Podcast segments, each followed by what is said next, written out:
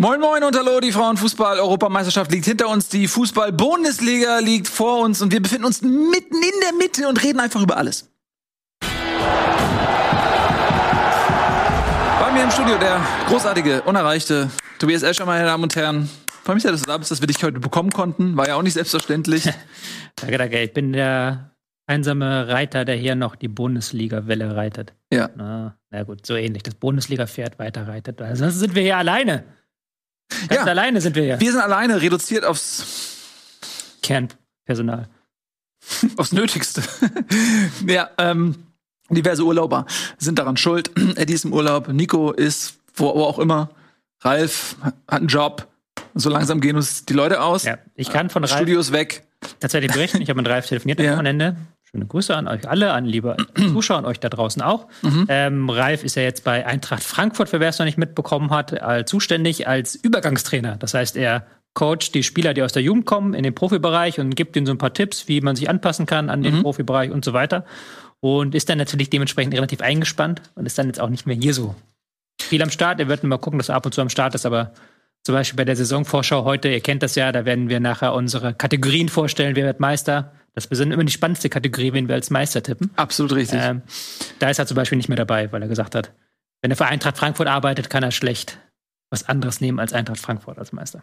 Ja, finde ich jetzt ein bisschen übertrieben, Ralf, muss ich dir ganz ehrlich sagen. Grüße gehen raus, aber niemand erwartet von dir, dass du realitätsfremde Aussagen tätigst. Ganz im Gegenteil. Man soll dich ja auch weiterhin ernst nehmen können. Eintracht Frankfurt wird nicht deutscher Meister. Ich gönne es natürlich Eintracht Frankfurt, aber ich glaube, niemand im Verein wird es dir nachtragen, wenn du das auch öffentlich so formulierst. Von daher ist das für mich eine sehr billige Ausrede. Ich rufe dich gleich an und dann erwarte ich deinen Meistertipp. Und dann kannst du weiter da deine, deine Übergangstrainingseinheiten leiten.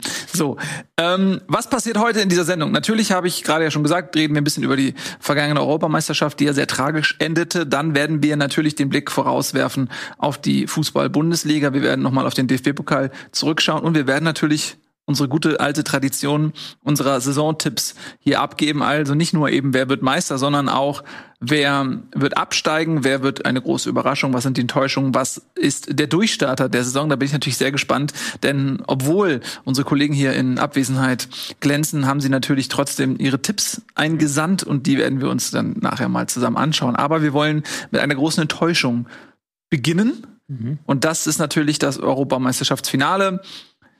Ihr habt es ja vielleicht gesehen, die Frauen haben die Lücke gefüllt, die die Winter-WM in Katar uns hier beschert hat. Und das hat sie großartig getan. Bis zum Finale hat wirklich begeistert. Ähm, Im Halb ähm, Halbfinale gegen Frankreich überhaupt das erste Gegentor kassiert. Sehr unglücklich ein halbes Eigentor und dann ähm, wirklich auch verdient ins Finale eingezogen. Und da begann im Prinzip schon so ein bisschen die Hiobsbotschaft, dass nämlich mit Alexandra Popp, der überragenden Torjägerin, die in jedem Spiel getroffen hatte, die im Halbfinale gegen Frankreich beide Tore beigesteuert hat, dass die gefehlt hat. Das war schon mal so ein richtiger Downer, weil die natürlich ja, zum einen richtiger Torjäger ist, aber weil die auch so eine körperliche Präsenz hat, die gerade gegen diese sehr physisch starken Engländerinnen, glaube ich, auch vorne drin eine Menge hätte beitragen können zum erfolgreichen Gelingen des Spiels. Dann hat sie am Ende gefehlt und ich finde, auch wenn ich kein Frauenfußball-Experte bin, was so auch die Spielerinnen angeht und deren Performance so in, im Ligabetrieb, äh, habe ich mir schon eingebildet, dass ähm, ich ein Fehlen äh, bemerkt habe, da vorne drin im Sturm. Ja, und ähm, am Ende ging das Spiel auch verloren nach Verlängerung 2 zu 1. Wie hast du das denn gesehen? Ja, ich muss auch sagen, ähm, ich äußere mich relativ wenig zu Frauenfußball, weil ich finde, dass immer, wenn dann plötzlich zur äh, Männer-WM oder zur Männer-EM dann irgendwelche C-Promis ausgegraben kommen und dann ihre Einschätzung abgeben, dann finde ich das immer so ein bisschen befremdlich. Und ich gebe auch offen zu, ich äh, gucke sehr wenig Frauenfußball. Ich kenne die meisten Spielerinnen nicht so genau. Ich hätte es jetzt bei Pop zum Beispiel ähnlich gesehen wie du, aber da jetzt dann die tiefen taktische Analyse, wie ich es beim Männerfußball machen würde, traue ich mich nicht. Aber ich fand, es war schon ein sehr ähm, kampfbetontes Finale. Also es ging ja gerade im Mittelfeld sehr, sehr hart zu da teilweise. Also da wurde sehr, sehr viel, ähm, viel gekämpft, was man ja auch nach den Spielen zuvor schon so ein bisschen andeuten konnte, weil Deutschland ja sehr stark auch übers Pressing kam, aber auch England so eine, so eine gewisse Körperlichkeit mitbringt. Und dann war es halt so ein typisches Finale, fand ich. Also es war lange Zeit hochklassig und am Ende hast du gemerkt, okay, da geht den beiden die Körner aus. Und ich hatte in der Verlängerung das Gefühl, okay, da kann jetzt überall der Lucky Punch passieren, aber so richtig, dass da jetzt so ein geil herausgespieltes Tor noch passiert, das, das hatte nicht in der Luft gelegen und war ja dann auch so mit diesem Stochertor, das die Engländerin dann zum Sieg geschossen hat. Ich denke, wenn das Ding andersrum ausgeht, 2-1 für Deutschland, würden wir jetzt sagen, verdient für Deutschland so. Es war so ein Spiel, was, was sehr, sehr eng war. Ja, ich fand auch ziemlich auf Augenhöhe. Teilweise ein richtiger Abnutzungskampf. Also da waren wirklich einige wirklich harte äh, Aktionen dabei. Ähm, die Schiedsrichterin, glaube ich, hätte auch ein, zwei Leute mal vom Platz stellen können. Das wäre dann, denke ich, auch vertretbar gewesen. In einem Finale macht man das nicht so gerne. Ich muss auch immer zurückdenken an das WM-Finale 2014, wenn man sich das nochmal anguckt. Dass Argentinien das Spiel mit elf Spielern beendet hat, ist eigentlich auch lächerlich. Ja, 2010 ist ja noch heftiger gewesen. Oder 2010 mm, oder 1990. Es ist eigentlich kann egal, wie weit man zurückschaut. Äh, von daher ist das natürlich auch für eine Schiedsrichterin wahrscheinlich in so einem Moment so, dass sie eher ungern ähm, das Spiel entscheiden möchte, indem sie jemanden vom Platz stellt. Okay, was glaube ich ein bisschen ärgerlich ist, ist dieses nicht gegebene diese nicht gegebene Elfmeter. Mhm. Der wurde überprüft vom VAR. Es war ja eigentlich ein klares Handspiel. Das war so ein Gewusel. Ähm, viele Engländerinnen standen auf der Linie. Deutsche haben versucht, den, den Ball irgendwie reinzukloppen aus nächster Nähe. Und dann äh, hat eine Engländerin kurz vor der Linie den Ball einfach mit der Hand. Ähm, ja, ich fand es schwierig, weil der war ja auch so, so sehr nah dran. Und ich habe es auch in der fünften Zeitlupe nicht gesehen, ob der noch bewusst vorher berührt hat oder nicht mehr. Fand das schwierig. Ich bin da eher dabei bei der Kritik, was die Fouls angeht. Also da hätte man, glaube ich, mhm. eine gelb-rote oder vielleicht sogar glattrote Karte in der einen Situation für die Engländerin geben müssen. Ja, aber ich bleibe dabei. Es war ein klarer Handelfmeter und ähm, deswegen kann man das auch als Skandalspiel einordnen, meiner Meinung nach. Nee, ich bleibe dabei, wirklich, es war für mich ein Elfmeter. Und wenn der VR das überprüft, ist es natürlich dann im Nachhinein auch wirklich ärgerlich, wenn dann eine Zeitlupe kommt, wo man es eigentlich, also wo es meiner Meinung nach relativ klar sieht, dass es ein Handspiel war ähm, und ähm, aber ist, wir wollen auch gute Verlierer sein und deswegen natürlich auch Glückwunsch nach England. Äh, die haben ja auch ein berauschendes Turnier gespielt. Das ist ja auch eine Mannschaft, die das auf jeden Fall auch verdient hatte. Die haben sich jetzt nicht irgendwie durchgestolpert, durchgelackt, sondern die haben eben auch bis zum Finale hin einfach sehr dominant gespielt. Sie haben ihre Heim-Europameisterschaft gehabt. Das ist ja auch immer irgendwie schön, wenn dann so eine Euphorie in einem Land mit dem Titel endet, endet anders als 2006. Mhm. Da war uns das nicht vergönnt. Und wenn man sieht, ähm, dass da irgendwie, was ich, 89.000 Menschen im Wembley-Stadion dieses Spiel gesehen haben, dann konnte die Mehrheit vermutlich am Ende auch jubeln und eine gute Zeit haben. Von daher sei das England gegönnt. Aber ich bin natürlich immer so ein bisschen pinsig, in, in, wenn ich es mit der Mannschaft halte, die dann verloren hat. Und ähm, ja, der Elfmeter hätte vielleicht dann das auch nochmal irgendwie ähm, geändert. Das stand ja zu dem Zeitpunkt 0-0, denke ich. Mhm. Ne, und dann muss England kommen. Deutschland kann kontern. Aber egal, es ist Water under the bridge. Also, ähm, vielleicht nochmal ein Satz dazu, weil das ja auch, man, du kannst ja eigentlich gar nicht über Frauenfußball reden, ohne auch ein Stück weit politisch zu werden. Was natürlich daran liegt, dass ähm, der Frauenfußball in Deutschland, international kenne ich mich nicht so gut aus, aber in Deutschland ja nicht nur nicht gefördert wurde über sehr lange Zeit, sondern im Prinzip auch aktiv verhindert wurde, mhm. sodass ähm, die Startvoraussetzungen für Frauenfußball in Deutschland, für Professionellen insbesondere natürlich einfach sehr, sehr schlecht waren und da ist eine Menge aufzuholen. Deswegen jedes Mal, wenn ein großes Turnier ist, fragt man sich, okay, bleibt das Interesse erhalten? Jetzt haben wirklich sehr, sehr viele Leute auch zugeschaut in Deutschland. Wie siehst du so die Entwicklung des Frauenfußballs? Glaubst du, das ist wieder so eine Sache, okay, bis zum nächsten großen Turnier, wenn mal wieder irgendwie die Sterne günstig stehen, wird das wieder abflachen oder? Ja, ich finde das halt immer schwierig, dass da so viel in den Frauenfußball rein projiziert wird. Wenn ich zum Beispiel nach dem Spiel jetzt lese, das war keine Werbung für den Frauenfußball, wie die Engländerinnen an die Eckfahne gelaufen sind und den Ball abgeschirmt haben. So, weil es ist, dann denke ich mir, naja, es ist ein Finale, die wollten das Finale gewinnen, die wollten keine Werbung für den Frauenfußball machen. So, man sollte es halt das schon noch als Spiel begreifen und nicht immer die Frage stellen, was kommt dabei raus. Aber dass natürlich diese Nationalturniere ähm, noch mal mehr Begeisterung hervorrufen als Clubfußball-Ebene, wo halt bestimmte Fanstrukturen gar nicht existieren. Im Frauenfußball muss man ja fairerweise dazu sagen, wo es halt eben nicht diese gewachsenen Strukturen gibt. Übrigens auch, wie du es ja gerade gesagt hast, weil es lange Zeit verboten war. Das darf man ja auch nicht vergessen. Das ist ja nicht, kommt ja nicht von ungefähr. Und ähm, dementsprechend ist das dann vielleicht auch zu viel verlangt, wenn man jetzt sagt, okay, jetzt strömen die Millionen in die Bundesliga-Stadien. Nee, das glaube ich nicht. Aber dass natürlich diese Turniere dazu beitragen und auch als eigener Kosmos funktionieren. Das ist ja schon mal sehr, sehr gut. Und ich glaube, das werden wir auch nächstes Jahr wieder erleben, wenn dann die WM der Frauen schon ist, wenn man dann in Australien spielt, ähm, dass man da eben eine Begeisterung mit entfachen kann, die auch schön ist, die ja auch Spaß macht so. Mhm. Ich finde das ganz interessant, das ist auch so ein bisschen entlarvend, wenn so ein Satz kommt wie, das war keine Werbung für den Frauenfußball. Mhm. Finde ich sehr wichtig, was du gerade gesagt hast. Ich möchte das noch ein bisschen ausbauen, mhm. weil man den Frauen dann immer unterstellt, sie hätten die Verantwortung, Werbung für ihren Sport zu machen, damit daraus dann Interesse generiert wird. Mhm. Das ist halt überhaupt nicht so. Die wollen halt Fußball spielen und die mhm. geben, geben ihr Bestes. Ähm, natürlich ist das immer ein Unterschied zu der Herren-Nationalmannschaft wie in jedem Sport. Also es ist halt, sieht halt ein bisschen anders aus und am Ende des Tages ähm, muss jeder selbst entscheiden, was er spannender findet. Und es ist auch völlig okay, wenn man sagt, man schaut nur das eine und das andere nicht. Das ist ja jedem selbst überlassen. Aber dass man dann immer den dieses Paket noch oben ja. auf die Schultern legt, hey, du bist jetzt dafür verantwortlich, Werbung zu machen.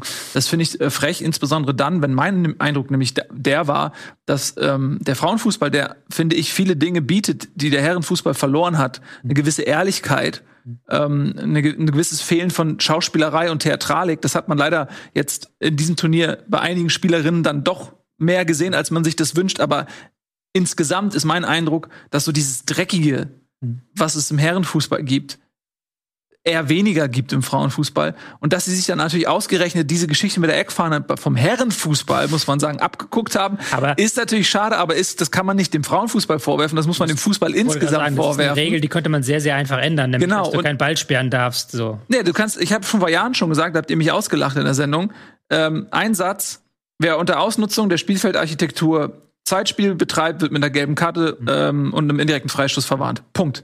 Das ist ein Satz äh, in, in, im Regelwerk. Du darfst ja auch nicht mal, du darfst ja eigentlich auch nicht das Spielfeld verlassen hm. und von außerhalb quasi dann von vorne pressen.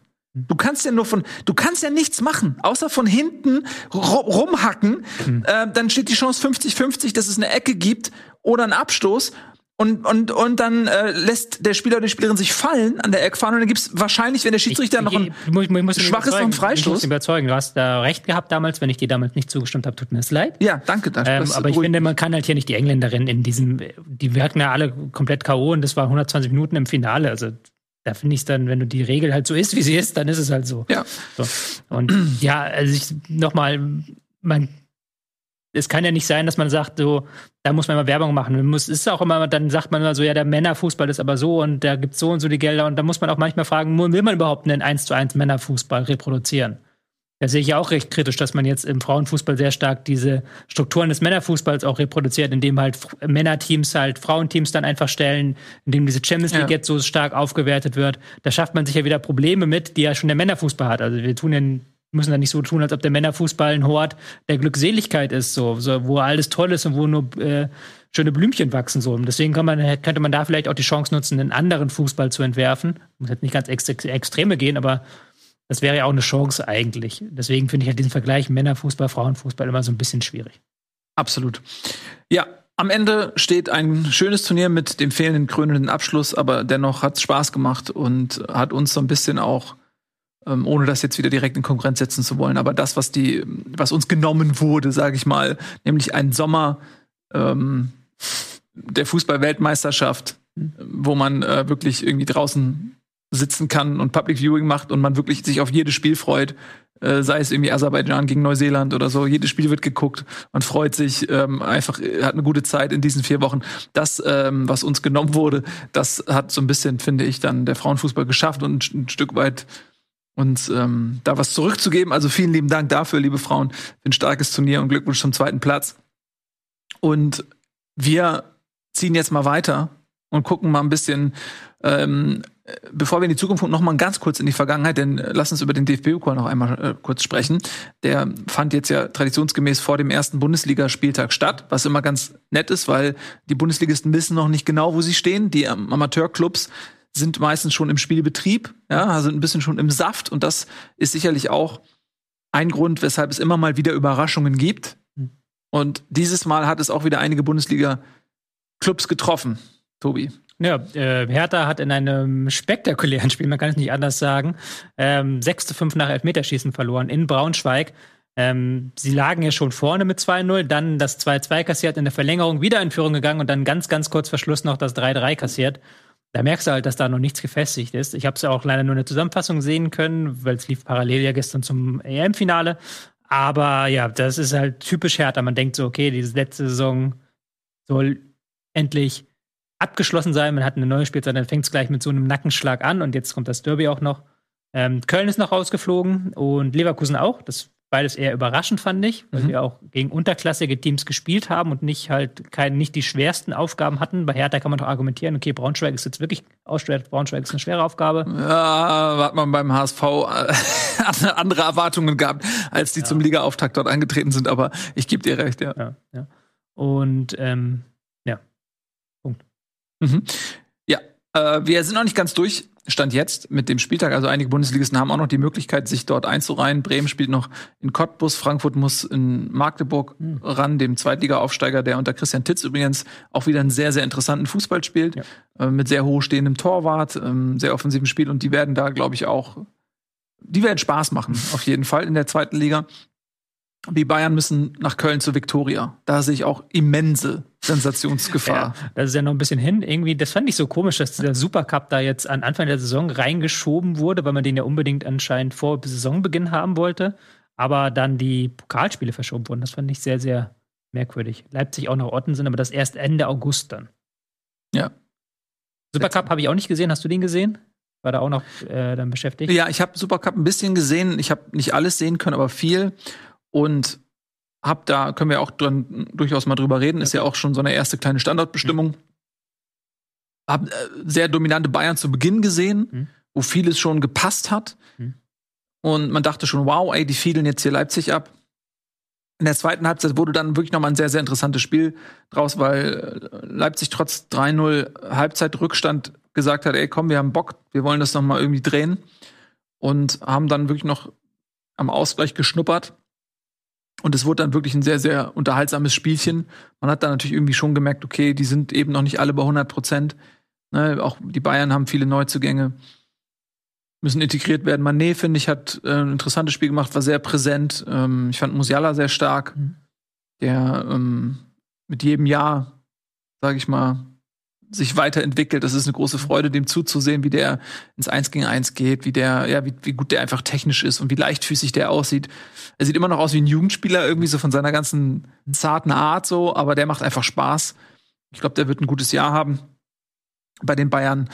Und ja, am Ende des Tages muss Nagelsmann natürlich auch das System umbauen, weil du natürlich nicht mehr den Lewandowski als Fixstern drin hast. Mhm so, das fand ich dann auch schon interessant zu sehen. Okay, geht jetzt ein Nabri vorne rein, ist ja ein ganz anderer Spieler, hat nicht diese Kopfballstärke und so weiter. Ähm, wo wird Mané spielen? Der kann ja vorne eigentlich alles spielen. Er hat bei Liverpool auch sozusagen drei Positionen theoretisch zur Auswahl gehabt, dort vorne in dieser, in dieser Dreier-Sturmreihe, die er theoretisch bekleiden kann. Ähm, De Licht wurde eingewechselt, war eigentlich noch kein Faktor gewesen, so. Also war schon ein sehr, sehr interessantes Spielchen. Tatsächlich, ich fand mit der Einwechslung von Silva hat bei Leipzig sich noch mal einiges getan. Vorne so ein ein richtiger Stoßstürmer, der hat dann direkt so zwei, drei gute Aktionen gehabt. Mhm. Olmo kam noch rein, hat auch ganz gut gewirbelt. Ähm, ja, also es hat Lust gemacht auf jeden Fall. Mhm. Also wenn man schon so ein Spiel ansetzt, dann doch bitte auf die Art und Weise. Ja. So, ne? Ja. Ich habe ich hab dann Liverpool City geguckt zur selben Zeit. Ja. Aber auch ein sehr schönes Spielchen. Du hast es nicht nur geguckt, du hast es kommentiert und ich muss mal, ich habe es dir eben schon gesagt, aber ich kann es dir jetzt noch mal ähm, vor den Augen der Weltöffentlichkeit sagen. Ich fand, du hast es überragend gut gemacht. Du hast co-kommentiert mit Uli Hebel, ne? Mit Uli Hebel, ja. Und du, also auf mich wirkte das, als wenn du dein Leben noch nichts anderes gemacht hättest, du außer. Ich jetzt seit fünf Jahren hier in dem Studio. Nee, wie lange ja, machen wir schon Bundesliga? Lange, aber es ist ein Unterschied. Das ist was anderes, als wenn du hier sitzt ja. und mit, mit uns Kapaiken ja. ähm, immer mit, mit leicht ähm, arrogant gehobener Nase aufgrund deines Wissensvorsprungs ähm, äh, guckst, wie, we wie wenig absurd ist das, was wir sagen, wie wenig falsch ist das, was wir sagen. Das ist ein Unterschied, als wenn du dann wirklich so ein Spiel kommentierst. Ähm, und von daher, also ich fand, ich fand, du hast es super gemacht. ich war ein bisschen stolz. So. Und äh, wie hast du, können wir, kannst du ja kurz was sagen? Also Liverpool, ähnliche Situation wie jetzt ähm, Bayern gegen Leipzig, Liverpool als Pokalsieger, FA Cup-Sieger gegen den Meister Manchester City. Die besten Teams der Welt. Die besten Teams der Welt. Ähm, Haaland war mit dabei. Wie hast du das Spiel gesehen? Ja, wir haben halt viel gesprochen, dann auch eine Übertragung über Haaland, der da in dem Spiel noch nicht so glücklich gewirkt hat, vorne als neuer Stürmer bei City drin. Hat ja auch diese Riesenchance da ähm, vergeben. Mhm. Das war halt schon traurig zu sehen, so ein Stück weit. Aber ja, die, die, beiden schenken sich nicht, die beiden Teams. Da, da geht's ab, da wird gepresst hoch, da wird geguckt, dass man da irgendwie eine Lücke findet. Da wird Vollgas gegeben. Also, das war schon ein sehr, sehr hohes Niveau, war mal wieder dieses Spiel. Ja. Kann man nicht anders sagen, die werden noch dieses Jahr wieder ganz vorne mitspielen in England. Ja, das denke ich auch. Zumal beide Mannschaften das auch im Gegensatz jetzt zu möglichen Konkurrenten wie zum Beispiel Chelsea, die äh, gefühlt den nächsten Umbruch starten. Ähm, der Besitzerwechsel spielt da sicherlich auch eine Rolle, aber die haben jetzt ja mhm. schon davor sehr viel Geld in die Hand genommen, großen Umbruch gestartet. Ähm, Timo Werner, Lukaku, das sind zwei Personalien, die jetzt gar keine Rolle mehr spielen. Und dann kommen wieder neue dazu. Also viel Geld im Umlauf, aber haben sich noch nicht gefunden. und bei, bei Liverpool und City hast du eben das Gefühl, okay, die werden punktuell verstärkt. Mhm. Die spielen genau den gleichen Fußball, wie im Prinzip seit Klopp und Guardiola dort. Das Ruder in, der, in, die Hand genommen haben. Und ich finde es auch sehr interessant, bei Liverpool hast du halt diesen Ansatz, okay, das gehört jetzt irgendwie so einem amerikanischen Konsortium, die sind natürlich auch sehr gewinn ähm, in ihrem Handeln, im Gegensatz jetzt zu ähm, den Besitzern äh, hier von Manchester City, die, glaube ich, noch andere Motive außer Gewinnmaximierung verfolgen. Ähm, und dann siehst du halt, okay, dann hast du da Salah und Mané vorne. Beide gehen jetzt so irgendwie so in den 30ern. Okay, den, der eine wird verlängert, der bessere wird verlängert, nämlich Salah. Mané darf gehen, wird dann direkt ersetzt mit äh, Darwin, der ähm, 23 ist und irgendwie auch, ich weiß gar nicht, 70 Millionen oder so gekostet hat, der auch direkt. Ja, teuerster Kauf aller Zeiten. Ne, der direkt auch ähm, eingeschlagen ist mhm. und auch gegen City getroffen hat.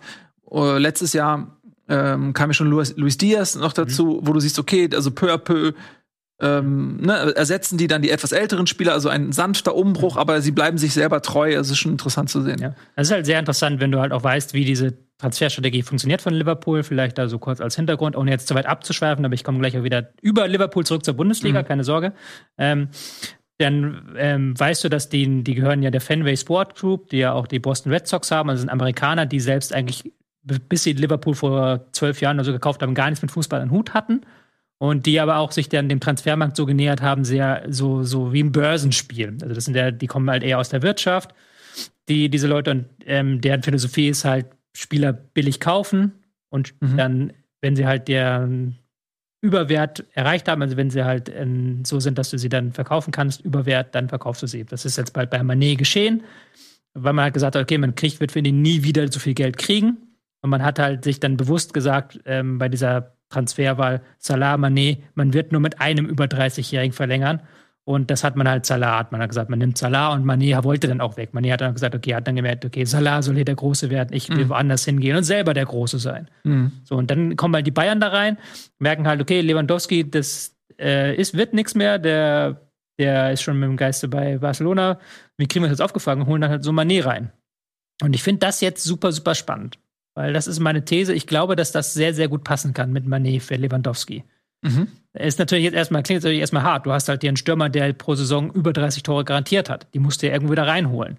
Aber du hast aber auch einen ähm, Stürmer gehabt, der nicht ganz hundertprozentig mit dem Trainer zufrieden war, der auch nicht ganz hundertprozentig in das System vom Trainer reingepasst hat. Weil in Hoffenheim und in Leipzig, da waren ja eher die Stürmer, die kamen eher von der Seite so. Timo mhm. Werner hat äh, fast 30 Tore geschossen unter Nagelsmann als verkappter halblinks außen so. Mhm. Und das ist halt eine Rolle, in die du mal näher perfekt reinmachen kannst. Das ist ja so eine perfekte Rolle. Der könnte eins zu eins diese Rolle spielen und mhm. halt eben diese knapp 30 Tore schießen. Da bin ich sehr, sehr gespannt. Das müsste eigentlich sehr, sehr gut klappen mit Mané in so einem Nagelsmann-System. Ist natürlich für Nagelsmann jetzt auch eine Herausforderung, weil du schon gemerkt hast, in dieser Transferphase haben die Bayern ihm die Wünsche erfüllt. Und sie wollen ihm die Mannschaft basteln, die er haben möchte und nicht die Bayern-Mannschaft, wie sie zehn Jahre lang existiert hat, mit Außenstürmern und mit Lewandowski vorne drin und so. Nein, sondern halt hier vielleicht mal ohne Stürmer spielen, vielleicht mal Mané von links, vielleicht mal Mané von rechts, ähm, Mané Nabri als Doppelsturm vielleicht mal. Also mehr taktische Optionen dem Trainer geben, aber dafür auch ins Risiko gehen. Genau, das finde ich auch total interessant. Ähm, Lewandowski war der, der Fixstern, das System war dementsprechend auf ihn zugeschnitten und da gab es jetzt auch nicht diese nagelmannsche Flexibilität. Natürlich hat er auch mal versucht, dann die Dreierkette zu etablieren und ein bisschen was zu machen. Das hat nicht so wirklich funktioniert. Und jetzt, ähm, wo eben dieser Fixstern weg ist, hat er eben die Chance, auch wirklich das, wofür er als Trainer ja auch groß geworden ist, auch bei Bayern zu etablieren. Weil ich hatte auch schon das Gefühl, er kam da an, aber der Typ ist ja, wie alt ist er jetzt, 35 oder so? Und das ja. ist jetzt sein zweites Jahr bei den Bayern, also der war 34. Der ist im Grunde genommen, ist er, glaube ich, sogar jünger als Lewandowski. Ich glaube schon, ja. So. Und dann kommt halt der ist halt ein Lewandowski und der hat natürlich ein gewisses Ego. Mhm. Und wenn dann ein, ein, Nagelsmann kommt und sagt ihm, ey, pass auf, äh, beweg dich mal so in diese Räume oder mach mal das, dann sagt Lewandowski natürlich, ey, was willst du von mir? So, der nimmt den dann wahrscheinlich, der fühlt sich davon eher angegriffen. Ja. Warum glaubst du, dass du mir noch Tipps geben kannst? Und jetzt so, und Mané kommt zu den Bayern und wenn das so stimmt, was man so hört, sagt so, ey, mir ist eigentlich egal, wo ich spiele, ich kann das und das und das spielen, so setz ja, Hauptsache ich spiele, so, sondern, sondern setz mich ein, ich will spielen, ich will halt hier Titel gewinnen, ich will halt auch hier der Schlüsselspieler sein. So. Also für den war es, glaube ich, den hat man auch, ich weiß es nicht, ist jetzt eine Vermutung, ich würde aber sagen, man hat schon gewusst, dass Lewandowski, dass das keine große Zukunft hat, als man da mit Manet angebandelt hat. Hat ihm auch gesagt, so, du wirst jetzt hier der neue Fixstern im Sturm. Glaube ich schon. Und zu Lewandowski nochmal, also ich glaube, ich bin, weil was so Gossip angeht, unter Journalisten bin ich sehr, sehr schlecht vernetzt, weil mich das meistens nicht interessiert. Im Gegensatz zu mir. Ja, im Gegensatz zu dir, du bist ja sehr, sehr gut vernetzt. Sehr gut vernetzt. Aber ich meine, wenn selbst bei mir angekommen ist, wie angespannt die Beziehung zwischen Lewandowski und Nagelsmann gewesen sein muss, dann ja. hat es schon weit die Runde gemacht, sagen wir es mal so. Ja. ja. Ja, gut, Nagelsmann ist ja auch ein, ein Trainer, der eckt ja nicht nur jetzt mit Lewandowski an, sondern auch immer mal wieder mhm. mit anderen Trainern zum Beispiel. Wir hatten die Geschichte mit Villarreal letztes Jahr im Achtelfinale der Champions League. Die fühlten sich nicht wertgeschätzt von einigen Aussagen ähm, und haben natürlich dann hinterher auch ein bisschen mit Spott ähm, überhäuft, als er dann da rausgeflogen ist. Wir haben Äußerungen gehabt jetzt aus Tottenham, weil er sich sehr, sehr wohlwollend über Harry Kane geäußert hat. Da hat man ihm auch gesagt, so Digi, halt mal die Klappe. Er hat Barcelona kritisiert für deren Finanzgebaren. Die haben sich auch direkt zu Wort gemeldet und gesagt, kümmere dich um deinen eigenen Kram. Also der, der eckt natürlich auch ganz gerne mal an. Ne? Ähm, vielleicht muss er sich auch hier ein bisschen noch mal ein bisschen glatt schleifen lassen vom Business, weil wenn du halt so jung bist und wirst so schnell, also der ist ja raketensteil abgegangen, Julian Nagelsmann, und das ohne wirklich vorweisbare Erfolge als Spieler. Das ist ja vielleicht auch nochmal ein Unterschied, wenn du ähm, jetzt, was ich, ein Xavi bist oder so, der jetzt, er ist kein Trainer Novize, aber ist jetzt auf dem Niveau den man jetzt bei Barcelona trainiert, Novize. Aber der hat halt als Spieler so eine Reputation sich erarbeitet, dass man den natürlich ganz anders wahrnimmt als jetzt Nagelsmann. Der muss sich als Trainer sozusagen diese Reputation erstmal aufbauen. Und, und trotzdem, der hat dieses unfassbare Selbstbewusstsein, fast schon arrogant wirkende Selbstbewusstsein.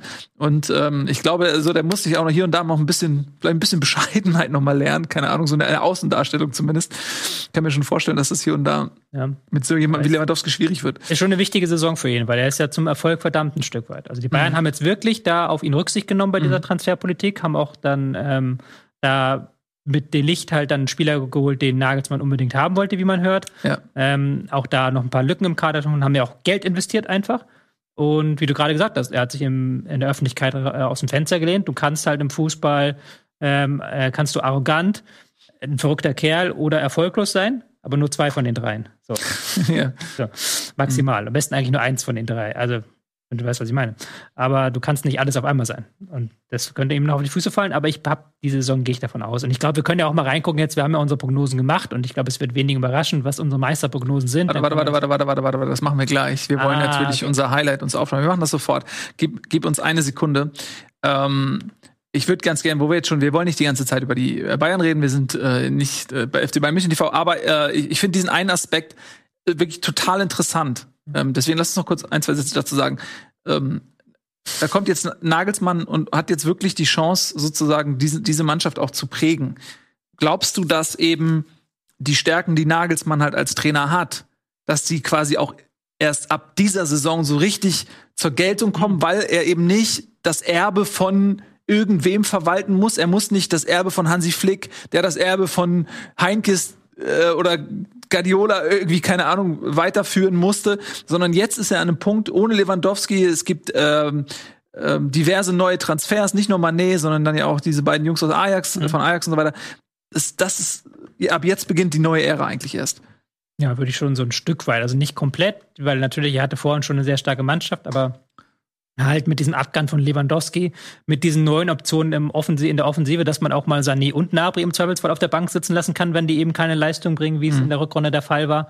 Da hat man schon die Möglichkeit ihm gegeben, sich nochmal auszuleben. Auch mit diesem Süle-Weggang vielleicht so ein Stück weit, ähm, der ja auch nochmal eine Lücke da hinten in der Innenverteidigung eröffnet. Also ja, ich würde schon sagen, wenn, dann, er muss es aber jetzt auch zeigen. Also, aber ich kann mir schon vorstellen, dass wir eine andere Bayern-Mannschaft sehen, eben nicht mehr mit diesem klassischen Stürmer, mit mehr Flexibilität, mehr Positionswechseln, ähm, all diese Nagelsmann-Prinzipien, die vielleicht letztes Jahr manchmal untergegangen sind, weil man dann eben doch im Zweifelsfall Flanke, Kopf bei Lewandowski gemacht hat. Ähm, das wird man diese Saison nicht mehr sehen. Mhm. Gut. Was wir in der nächsten Saison sehen, das erfahrt ihr gleich, weil unsere Tipps haben sich ja in den letzten Jahren einfach als unumstößlich wahr erwiesen. Und wie die aussehen, das seht ihr nach einem einzigen Spot.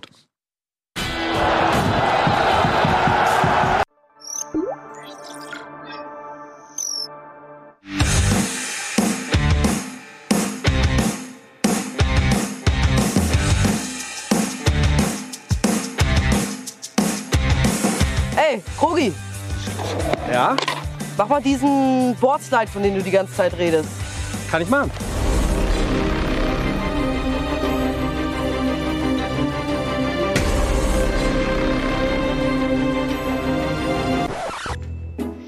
Eine Gruppe junger Menschen, waghalsig, risikobereit. Aber was denken Sie? Wird Michael seinen Trick schaffen? Ruhm und ehrenhaft werden? Wird der Platz nach seinem Namen benannt werden? Oder wird er stürzen, sich das Gesicht aufschürfen, die Beine brechen, innere Blutung? Wir schauen mal rein. Ah, einmal checken, ob ich meine BU abgeschlossen habe. BU? Berufsunfähigkeitsversicherung. Die ist super wichtig. Falls dir das passiert, dass du dann weiter Zahlung von der Versicherung bekommst. Ja, ist drin.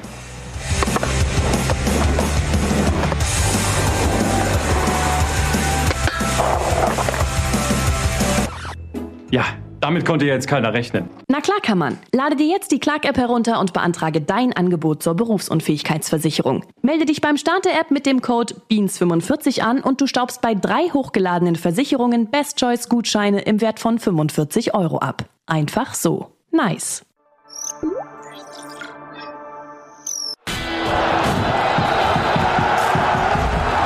Herzlich willkommen zurück bei Bundesliga. Jetzt werdet ihr unsere Tipps für die kommende Saison erfahren und wir machen natürlich wie immer den Anfang mit dem Meisterrennen. Wer wird am Ende auf Platz eins stehen? Ich bin sehr gespannt, ob irgendjemand ausgeschert ist. Niemand ist ausgeschert. Wir sind viermal Bayern München, wenig überraschend. In den letzten Jahren hatten wir immer mal wieder so einen gleich, kleinen gelben Hoffnungsschimmer am Horizont, namentlich Borussia Dortmund, wo dann der eine oder andere gesagt hatte, wenn jemals wieder dann jetzt. Und wir wurden immer wieder zurückgeholt in die Realität und diesmal traut sich keiner. Erstmal finde ich witzig, dass du versucht hast, das irgendwie spannend zu machen. So. Ja. Du hast halt noch, So bin ich. als ob irgendjemand anders was anderes Bayern nehmen würde hier. So wie bei Sky, wenn die halt dann irgendwie im Herbst einmal beschließen, jetzt die Bundesliga spannend drehen zu wollen, wochenlang. Und dann gewinnen die Bayern wieder dreimal und das ist wieder nicht spannend. Ja, eigentlich müsste man ja dieses Jahr mit den Dortmundern rechnen, wenn du jetzt schon dahin so ein bisschen überleitest. Ja. Weil eigentlich haben die ja sehr viel richtig gemacht, wenn man erstmal blickt. Sie haben einige der größten Talente des deutschen Fußballs sich besorgt. Adeyemi, Schlotterbeck. Sie haben halt mit Süle noch mal einen erfahrenen Spieler für hinten drin geholt. Also nicht nur jetzt die jungen, junge Garde-Transfers, sondern auch mal da. Sie hatten mit Haller einen Puzzleteil geholt, was vielleicht gefehlt hat vorher. Ein Stürmer, der auch mal einen Ball hält, der auch mal im Strafraum reingeht, der auch mit seiner Kampfkraft über, ähm, überzeugt. Ist jetzt leider, leider, leider natürlich nichts geworden mit Halle erstmal. Das ist eine sehr, sehr traurige Geschichte, Ja. muss man sagen. Und nicht nur sportlich, sondern auch menschlich. Aber auch ansonsten ist dieser Kader aber noch gut besetzt. Warum trauen wir Dortmund die Meisterschaft nicht zu? Ist das, ist das vielleicht, weil man sich in der Vergangenheit verbrannt hat? Ich glaube, jeder hatte irgendwann mal ein Jahr, wo er Dortmund auf die Meisterschaft getippt hat und lag dann falsch. Ja. Also ich glaube, erstmal haben die Bayern jetzt auch im Supercup ein Statement gesetzt. Da, ähm, man wusste nicht um die, nach der ganzen Posse mit Lewandowski, wie wird die Mannschaft ohne den aufgestellt sein? Weil der, es gab selten in der Bundesliga einen Spieler, klar, bei aller Qualität, die Bayern um ihn herum hat, keine Frage, aber der so wichtig für eine Mannschaft war, so zentral, der jedes Spiel gemacht hat, der sich nie hat auswechseln lassen, der nie verletzt war, der den Rekord Gerd Müllers gebrochen hat, wo niemand dachte, dass das jemals möglich sein wird, über 40 Tore zu schießen in einer Saison. So, und äh, wir haben oft gesagt, ja, was sind die Bayern ohne Lewandowski? Auch international, wenn er mal gefehlt hat, hat man gemerkt, auch so in der Champions League, ähm, als Lewandowski damals gegen PSG gefehlt hatte. Es ist ein anderes Bayern München. Und, und dann gleichzeitig hast du gesehen, okay, die Dortmunder machen vieles richtig, ne? Ähm, hast es ja gerade aufgezählt. So, und jetzt kommt der Supercup. Du siehst, wow, die, die Bayern können einfach mal wirklich in der ersten Halbzeit Leipzig einfach dominieren. Und äh, dann siehst du die äh, Erkrankung von Sebastian Haller, der eben sportlich, genau wie du sagst, ja durchaus ein wichtiges Puzzlestück zu sein schien. Hat sich Süle noch verletzt, ähm, wo man auch nicht weiß, okay, wie fit ist der und so weiter, wie, wie wann kommt der richtig an in Dortmund? Und auf einmal denkt man sich wieder so, ah nee, vergiss es. Äh, das wird auch ohne äh, Lewandowski, die Bayern sind äh, zu gut aufgestellt. Und vielleicht sind sie sogar noch ein bisschen besser aufgestellt, weil eben jetzt der Trainer, was wir gerade besprochen hatten, noch mehr seine Stärken und der ist der teuerste Trainer der Bundesliga-Geschichte, ja, also was der an Ablöse gekostet hat, kosten eigentlich äh, Weltklasse-Spieler so ungefähr, die damals an Leipzig geflossen sind. Ähm, der kann jetzt auch seine Stärken noch mal neu mit einbringen. Also ich ähm, traue natürlich Dortmund viel zu. Ich bin total gespannt auf diese Truppe. Ich freue mich irgendwie so ein Adiemi in der Bundesliga zu sehen. Bellingham ist einfach eine Granate, ist jetzt schon in der Weltklasse. Äh, Das Duo Schlotterbeck Süle hatte ich mir viel von versprochen, weil das ja eigentlich auch so das kommende Nationalmannschaftsinnenverteidiger-Duo sein könnte. Äh, Rüdiger muss man natürlich noch mhm. ähm, dazu nehmen, aber ähm, Flick spielt ja vielleicht auch manchmal mit Dreierkette oder so, dann würden sie alle drei spielen können. Ähm, David Raum war ja auch lange Zeit im Gespräch in Dortmund, ist jetzt nach Leipzig gegangen. Der hätte natürlich dann so ein bisschen die Viererkette hinten ähm, noch mehr so in diese Richtung Nationalmannschaftsblock äh, entwickeln können. Aber ähm, ich sehe trotzdem die Bayern ganz klar vor Dortmund, auch in, insbesondere in puncto Konstanz. So, da muss Dortmund erstmal zeigen, dass sie eben wirklich über 34 Spieltage mhm. ähm, durchziehen können. Das können die Bayern. Ähm, aber ich bin, wie gesagt, trotzdem sehr, sehr neugierig auf diese Dortmunder Mannschaft. Ja. Was bei mir so das Fragezeichenfaktor ist, ist Terzic, mhm. weil der war in seiner ersten Amtszeit zum Ende hin sehr, sehr gut. Da hat er eine richtig gut spielende Mannschaft gefunden und die auch funktioniert hat in allen Spielphasen, auch gerade im Pressing, war ja dann das Pokalfinale gegen Leipzig, gegen Nagelsmann, was man mhm. sehr, sehr überzeugend gewonnen hat. Der aber auch lange Anlaufschwierigkeiten hatte. Der hat Schwierigkeiten hatte, da die richtige Mannschaft zu finden. Auch die typischen Dortmunder Schwierigkeiten eben mit Teams aus der unteren Tabellenhälfte. Das ist ja das, was ihn in den letzten Jahren immer wieder das Genick gebrochen hat. Diese Punktverluste gegen Aufsteiger, gegen Absteiger, gegen Teams, die eben da unten, unten drin hängen und die dort Bayern halt wirklich Woche für Woche besiegt. Ich glaube, was halt so ein Schlüsselmonat wird, ist dieser September. Im September geht es nacheinander gegen Hoffenheim, Leipzig und dann Schalke. Also äh, gerade diese zweimal halt Erzfeinde, muss man ja mittlerweile sagen. Hoffenheim, Leipzig so ein Stück weit von Dortmund und dann Schalke, der wirkliche Erzfeind. Mhm. Und dazwischen sind dann aber noch zwei Champions League-Spiele. Also wenn du aus diesem Monat gut rauskommst, kannst du eine Euphorie aufbauen. Mhm. Kannst du aber auch halt jede Euphorie, die du jetzt aktuell hast, anhand Gesicht des Trainers, einmal komplett im Keim ersticken lassen. Da bin ich sehr gespannt. Ja, also ich bin auch sehr gespannt. Die, der Faktor Terzic, das ist äh, eine ganz komische Konstellation, muss ich tatsächlich sagen. Also, wie du sagst, damals übernommen von Favre und hat dann auch eine sehr lange Anlaufzeit gebraucht. Er hat dann irgendwann eine Stammformation gehabt, die dann auch durchgespielt hat. Ne? Hatte mit dann, Sancho, mit Haaland. Ganz genau. Ne? Und Sancho war damals unter Favre zu seiner äh, Endzeit nicht der Sancho, den man davor kannte und unter Terzic ist er aufgeblüht, hat eine überragende Rückrunde gespielt und da ist Terzic ein äh, Marco Reus, der von vielen abgeschrieben war, hat eine überragende Rückrunde gespielt dann unter Terzic. Und dann wurde der aufs zweite Glied geschickt dann kam Rose, jetzt ist er wieder äh, installiert worden als Trainer und das ist eine komische Konstellation. Ich wünsche ihm den Erfolg. So, ich hoffe nicht, dass das jetzt nicht funktioniert. Das wäre sehr unangenehm irgendwie ähm, die ganze Geschichte. Aber ähm, ja, mal gucken, wie er jetzt irgendwie mit seiner Mannschaft, die er jetzt auch in der Vorbereitung hatte, wo klar, wo seit langer Zeit klar wird, okay, er ist Cheftrainer und er kann jetzt auch auf eine andere Art. Er ist jetzt nicht mehr Feuerlöscher, so, sondern er ist jetzt wirklich installiert. Die Spieler wissen auch, okay, das ist jetzt unser Trainer, der wird in der kommenden Saison auch hier sein, wenn alles okay läuft. Das ist nochmal eine andere Situation. Und sie wissen vor allen Dingen auch, sie haben unter ihm Titel gewonnen. Ne? Muss man auch mal sagen. Sie haben DFB-Pokal gewonnen. Das gibt ja auch ein bisschen Rückendeckung, ne? Ja. Andererseits wiederum, ähm, Kaderfragen so habe ich noch eine große im Mittelfeld. Du hast Bellingham, überragend, der wird eine sehr, sehr starke Saison spielen, da bin ich mir sehr, sehr sicher. Mhm. Aber ist halt auch ein Typ, der nach vorne geht.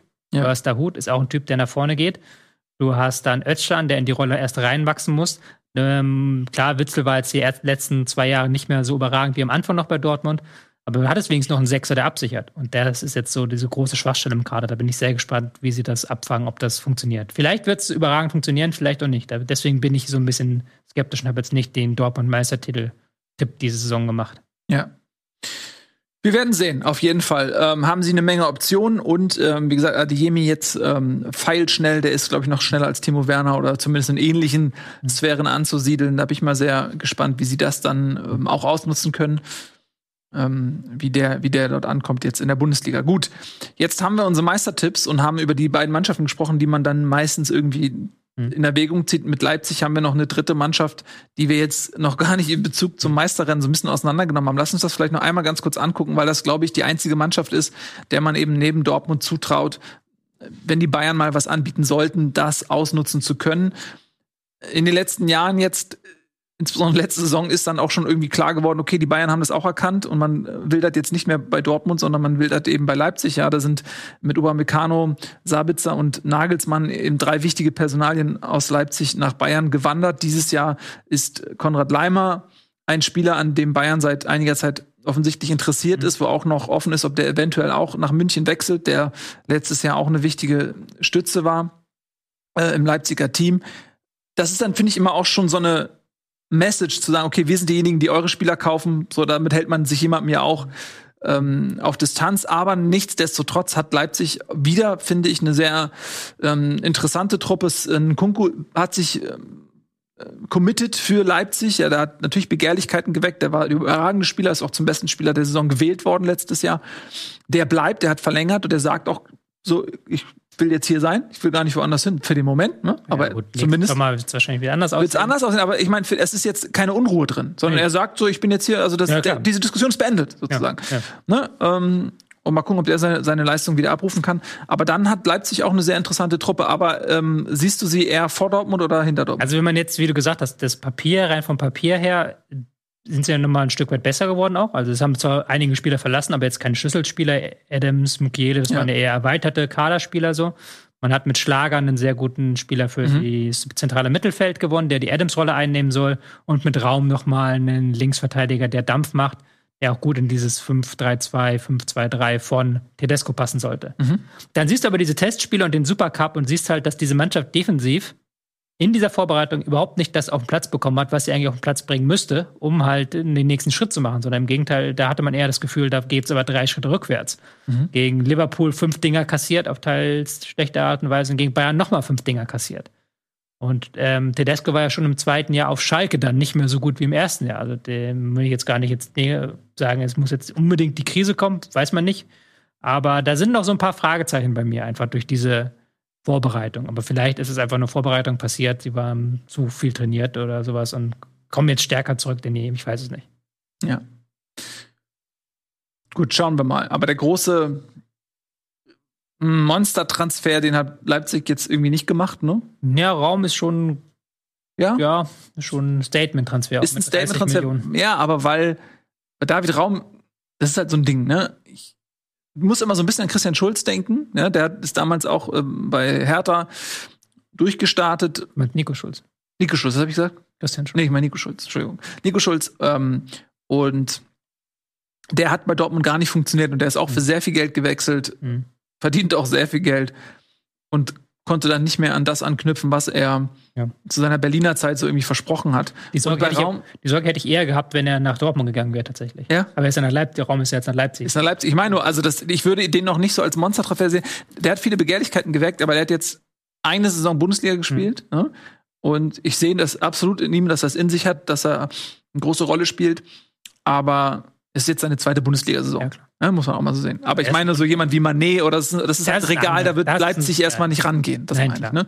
Genau. Ähm, was wir jetzt noch gar nicht so beleuchtet haben, was, glaube ich, beim Thema Titelkampf auch noch so dieser große Fragezeichenfaktor ist, ist, wir haben ja mitten in der Saison diese WM einfach reingeklatscht. Also nach 16 Spieltagen ist ja einfach so Cut und dann fliegen ja erstmal einige Spieler weg und auch dann eher Spieler von Spitzenteams. Mhm. Und wir haben halt jetzt keine Ahnung, wie weit kommt Deutschland, wie weit kommen andere Nationen. Wird vielleicht Senegal mit Manet der große Überraschung, die spielen bis ins Finale oder fliegen die in der Vorrunde raus und er kann dann zurück? Wie trainieren die Teams, die halt nicht dahin fahren? Was machen die dann da mit dieser? Machen die dann freie Zeit? Machen die dann Training? Da sind so viele Fragezeichenfaktoren. Und da kann es immer noch sein, dass es halt, dass Deutschland Weltmeister werden und plötzlich sind dann die Hälfte der Bayern- und Dortmund-Spieler erstmal ein halbes Jahr verkatert gefühlt. So. Mhm. Oder lass halt ähm, jemand anders vorne mitspielen. Du weißt, was ich meine. Das, ja. das ist ja ein riesiger Fragezeichenfaktor, weil wir da auch gar keine Erfahrung mit haben, was das macht. So. Ja, absolut. Das äh, wird wild. ich bin auch noch gar nicht, also ich meine, ab, abseits von diesen ganzen äh, berechtigten politischen Diskussionen darüber, wie man mit dieser WM umgeht, das ist so außer, ne, also wirklich abseits davon eine reine andere Diskussion. Ich bin da, also ich mitten in der Sache, das fühlt sich einfach nicht richtig an. Ich bin noch gar nicht irgendwie da. Vielleicht ändert sich das irgendwann, ne, ich weiß noch nicht, aber das ist irgendwie nicht richtig. Es fühlt sich irgendwie alles falsch an. Und ich bin auch sehr neugierig, wie das, wie das dann werden wird, ne, ob das vielleicht wirklich ähm, so sein wird. Wir haben es bei Olmo zum Beispiel gesehen. Der hat letztes Jahr Olympia gespielt und Europameisterschaft. Und der hat ein Jahr lang nicht Fuß fassen können. Also der war raus. Der hat so viel Muskelverletzungen gehabt, der war so über, überbelastet. Der war kein Faktor für Leipzig. Mhm. Und davor war Olmo einer der besten Spieler der Liga. Ja. Und deswegen, also ist es gleich absehbar, wie du sagst, ne, wie diese Belastung sich dann auswirken wird. Und du hast dann nochmal ein ganz anderes Transferfenster. bin mir relativ sicher, dass das, weil das aktuell im Transferfenster etwas weniger passiert, liegt an Corona, aber auch daran, dass es ja, glaube ich, schon im November wieder aufgeht dann. Also geht ja praktisch wieder auf, wenn dann mhm. die, die WM startet, dann kannst du ja wieder Spieler verpflichten. So. Wird sich vielleicht auch noch was tun ähm, bei manchen Bundesligisten. Ja, also das wird auch über die WM, WM, hinaus ja geöffnet sein. Das heißt, es ist ja oft so, dass man die WM nutzt, um auch Spieler ins Schaufenster zu stellen. Ganz ja. oft schon passiert jemand, den man nicht so auf dem Zettel hatte, spielt ein überragendes Turnier und geht danach ähm, für den doppelten Marktwert über die Ladentheke. Ja. Ist natürlich auch immer eine Möglichkeit, dass sowas passiert.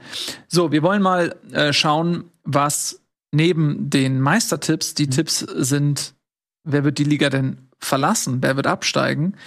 Ich würde sagen, lass mal mit den Überraschungen weitermachen. Da können wir nämlich einmal von oben nach unten die Tabelle durchgehen, so ein Stück. Okay, dann machen wir das. Naja, okay, ja gut, du hast recht. Dann machen wir das, machen wir mit den Überraschungen weiter. Ähm, was glauben wir denn? Oh, da haben wir sie schon. Überraschungen. Wer hm. wird die Überraschung? Uh, okay, also, äh, wir sehen zweimal Gladbach. Ja. Hm. Wird eine positive Überraschung, meinst du, mit dem neuen Trainer? Ja, also Überraschung haben wir noch Enttäuschung. Also ja. schon positive Überraschung. Ja. ja.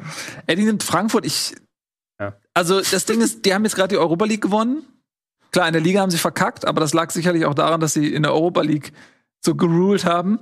Ähm, müsste, äh, ich, er hat ja ein Video aufgenommen, ich weiß nicht, ob er dazu was sagt, aber äh, also die Eintracht hat sich natürlich personell gut verstärkt, die hat sehr viel Geld eingenommen durch die Euroleague und die haben natürlich noch eine bessere Mannschaft als im letzten Jahr und deswegen erwarte ich sie in der Bundesliga äh, ganz vorne, also nicht ganz vorne, aber ich erwarte sie schon auf jeden Fall ähm, mindestens mal Euroleague.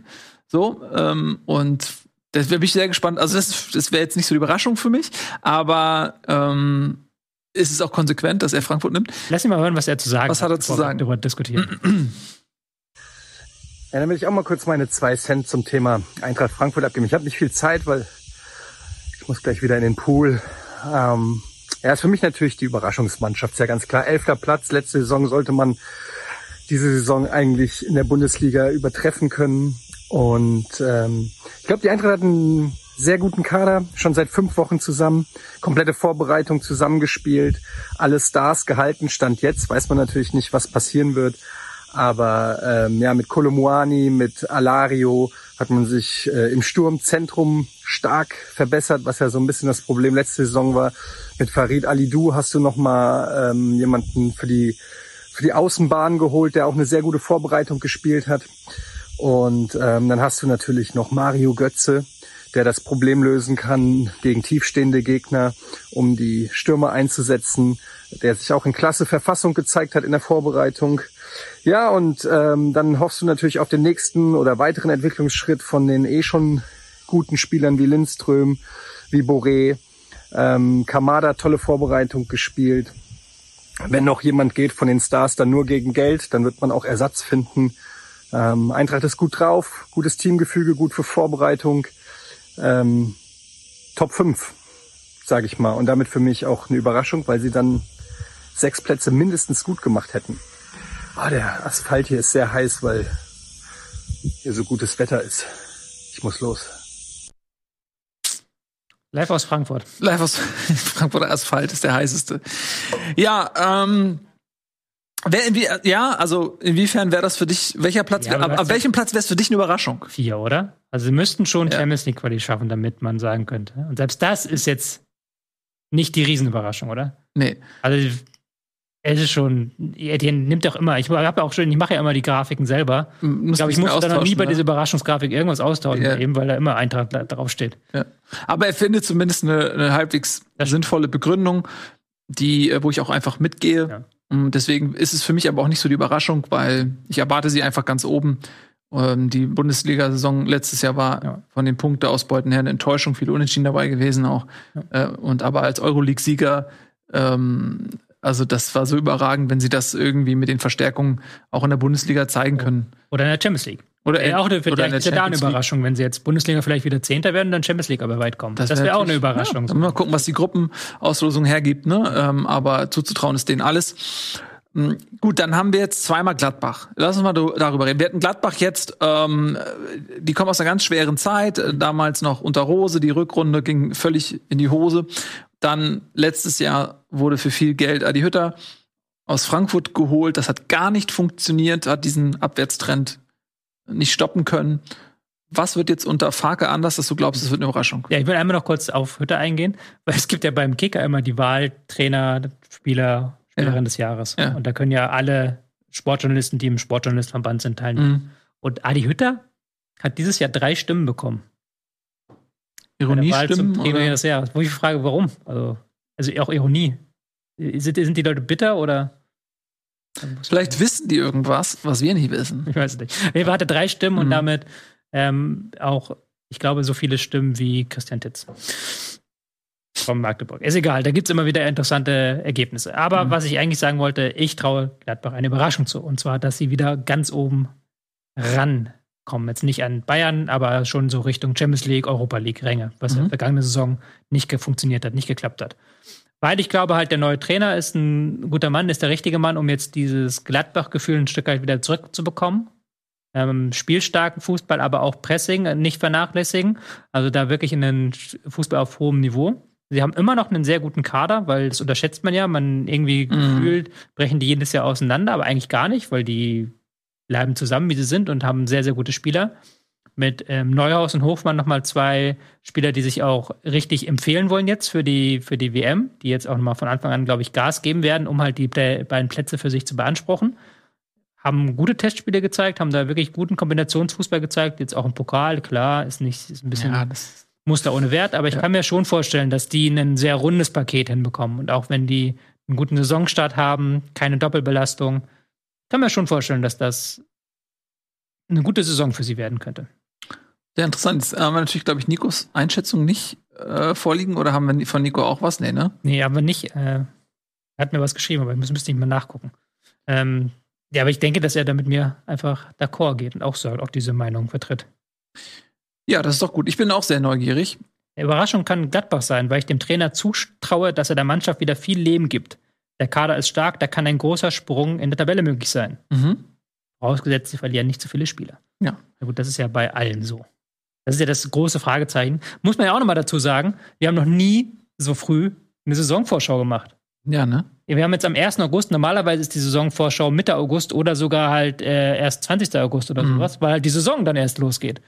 Und wir haben jetzt noch am 1. August und wir haben noch vier Wochen Transferfenster offen. Kann noch einiges passieren. Ja. Ganz genau. Da kann auch noch sein, dass ein Schlüsselspieler von Gladbach geht oder von Frankfurt auch. Kann auch sein, dass wir jetzt Frankfurt hier Überraschung und dann geht Kostic und dann stehst du da und fragst dich, okay, ganz neue Taktik musst du jetzt entwerfen. Absolut. Ähm, da bin ich voll bei dir. Ja, Gladbach wird ähm, wirklich interessant sein, wie, wie sie sich wieder finden. Das Personal ist relativ unangetastet geblieben. Ginter ist zurück nach Freiburg gegangen und äh, Itakura ist gekommen. Der war letztes Jahr auf Schalke, hat dort in der zweiten Liga sehr gute Saison gespielt, aber Schalke konnte sich ihn nicht leisten. Und dann hat Gladbach zugeschlagen. Ich glaube, er kam aus City, Man City, ne, glaube ich. Das war ja, ein ja. Stammverein. Mm, da wird auch interessant sein, wie der sich so macht. Wird vermutlich im Mittelfeld spielen. Ne? Also ich glaube, auf Schalke hat er Innenverteidiger gespielt, aber ich glaube, er ist muss als Ginter ersetzt, muss er ersetzt werden. Ja, da wird vielleicht Friedrich spielen. Ich weiß, vielleicht, also ich glaube, äh, kann natürlich sein, dass er Innenverteidigung spielt, aber er kann auf jeden Fall auch im defensiven Mittelfeld ja. ähm, agieren. Kann Dreierkette spielen. Fark ist ja auch ein flexibler Trainer. Genau, muss man mal gucken. Äh, Kone ist ja ähm, verletzt, also hat die Vorbereitung verpasst, wegen einer Knieprellung oder so und dass Itakura vielleicht erstmal die Kone-Position ja. irgendwie bekommt, ne? Ähm, als, als defensiver Spieler. Ähm, wird sich zeigen. Und Stindl hat sich jetzt auch verletzt. Muss man mal gucken, wie lange der ausfällt. Der hat auch eine sehr gute Vorbereitung gespielt. Der war, wäre wohl auch sehr gesetzt gewesen. Das war letztes Jahr auch ein bisschen anders mm, ähm, unter dem neuen Trainer. Und der fällt jetzt auch erstmal aus. Aber äh, sehr neugierig. Äh, sehr, ich bin sehr neugierig ähm, auf Gladbach. Und ich habe selbst Schalke genommen. Ähm, Warum habe ich Schalke genommen? Einfach weil für mich diese Überraschung, diese Frage nach einer Überraschung ist für mich immer so die Distanz aus einer Erwartung und einem sportlichen Potenzial vielleicht und das, was am Ende bei rauskommt. Mhm. Und wenn ich mir Schalke angucke, auch wie sie aufgestiegen sind, auch mit den Schwächen, die sie durchaus auch letztes Jahr in der zweiten Liga hatten. Ne? Ähm, man vergisst das, sie sind Meister geworden in der zweiten Liga und alles ist toll, aber da waren auch viele Spiele bei, wo sie auch viel Glück hatten und die überhaupt nicht ansehnlich waren, sodass man vielleicht erstmal sagen können, okay, für die ist der Klassenerhalt das Maximum für diese Truppe. Die müssen aufpassen, dass sie nicht direkt wieder runtergehen, weil, die, weil diese erste Liga, die ist ja auch sehr stark besetzt mhm. ist. Ähm, und ich habe überlegt, okay, tippe ich sie als Absteiger oder tippe ich sie als Überraschung? Und ich habe mir gedacht, so, ey, die haben sich jetzt neu aufgestellt, die haben diese Euphorie im Rücken.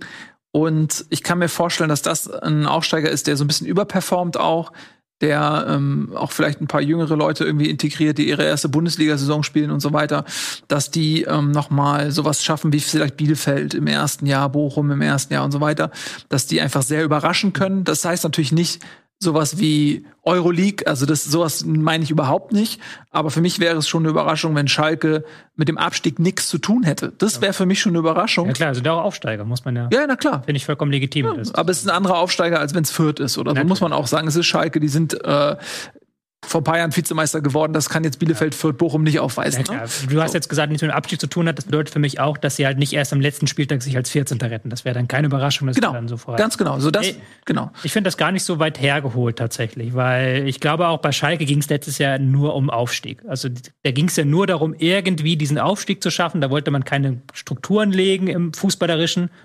Neben Platz schon, aber auf dem Platz nicht, sondern irgendwie das durchwuppen. Haben sie geschafft. So, jetzt haben sie mit Kramer einen Trainer verpflichtet, der sehr kritisch gesehen wurde von den Fans, was man auch so ein Stück weit verstehen kann, wenn man seine Biografie anguckt. Der aber auch hier zum Beispiel mit Bielefeld bewiesen hat, dass er den Abstiegskampf da unten einigermaßen beherrscht. Er hat die Mannschaft im zweiten Jahr nicht mehr weiterentwickeln können, aber im ersten Jahr ein absolut defensiv solides Team aus ihnen gemacht und dann mhm. die Klasse gehalten. Ja. So, und das soll er jetzt ja auf Schalke auch schaffen. Und ich glaube, in der ersten Liga kann Schalke sich stärker hinten reinstellen. Sie können auf Konter spielen. Sie können vielleicht das Tempo nutzen. Sie müssen halt nicht mehr das Spiel so viel machen. Vielleicht nicht mehr ständig diese Flanke, Kopfball, Tirode-Ding. Ähm, könnte für Tirode dann vielleicht schwerer werden, da dann Bindung ans Spiel zu bekommen. Aber ansonsten glaube ich schon, dass das dann eher was ist, was dem Verein auch liegt und wo dann auch die Fans vielleicht so ein Potenzial haben.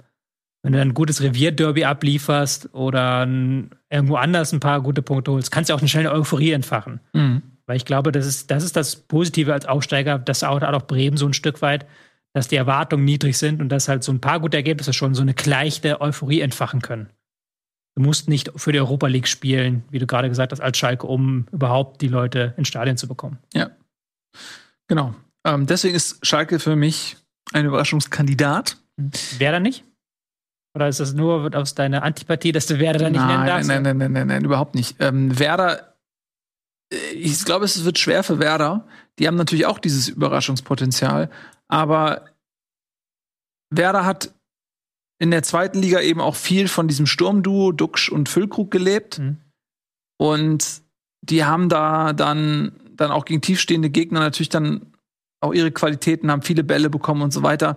Das wird für Bremen ein anderes Spiel werden. Das ist so ein bisschen ähnlich wie auch Tirode auf Schalke oder sowas, ne? Ähm, so, da, ob das eher so dann so als Konterstürmer, ob die beiden dann so dominant funktionieren wie, wie da vorne, wenn, wenn Werder äh, viel Ballbesitz auch in der gegnerischen Hälfte hat und so weiter und viele Flanken reinkommen und viele Bälle reinkommen. Ähm, ich sehe bei Bremen halt nicht, dass sie jetzt sich personell so krass aufgestellt haben auf der Sechserposition zum Beispiel, mhm.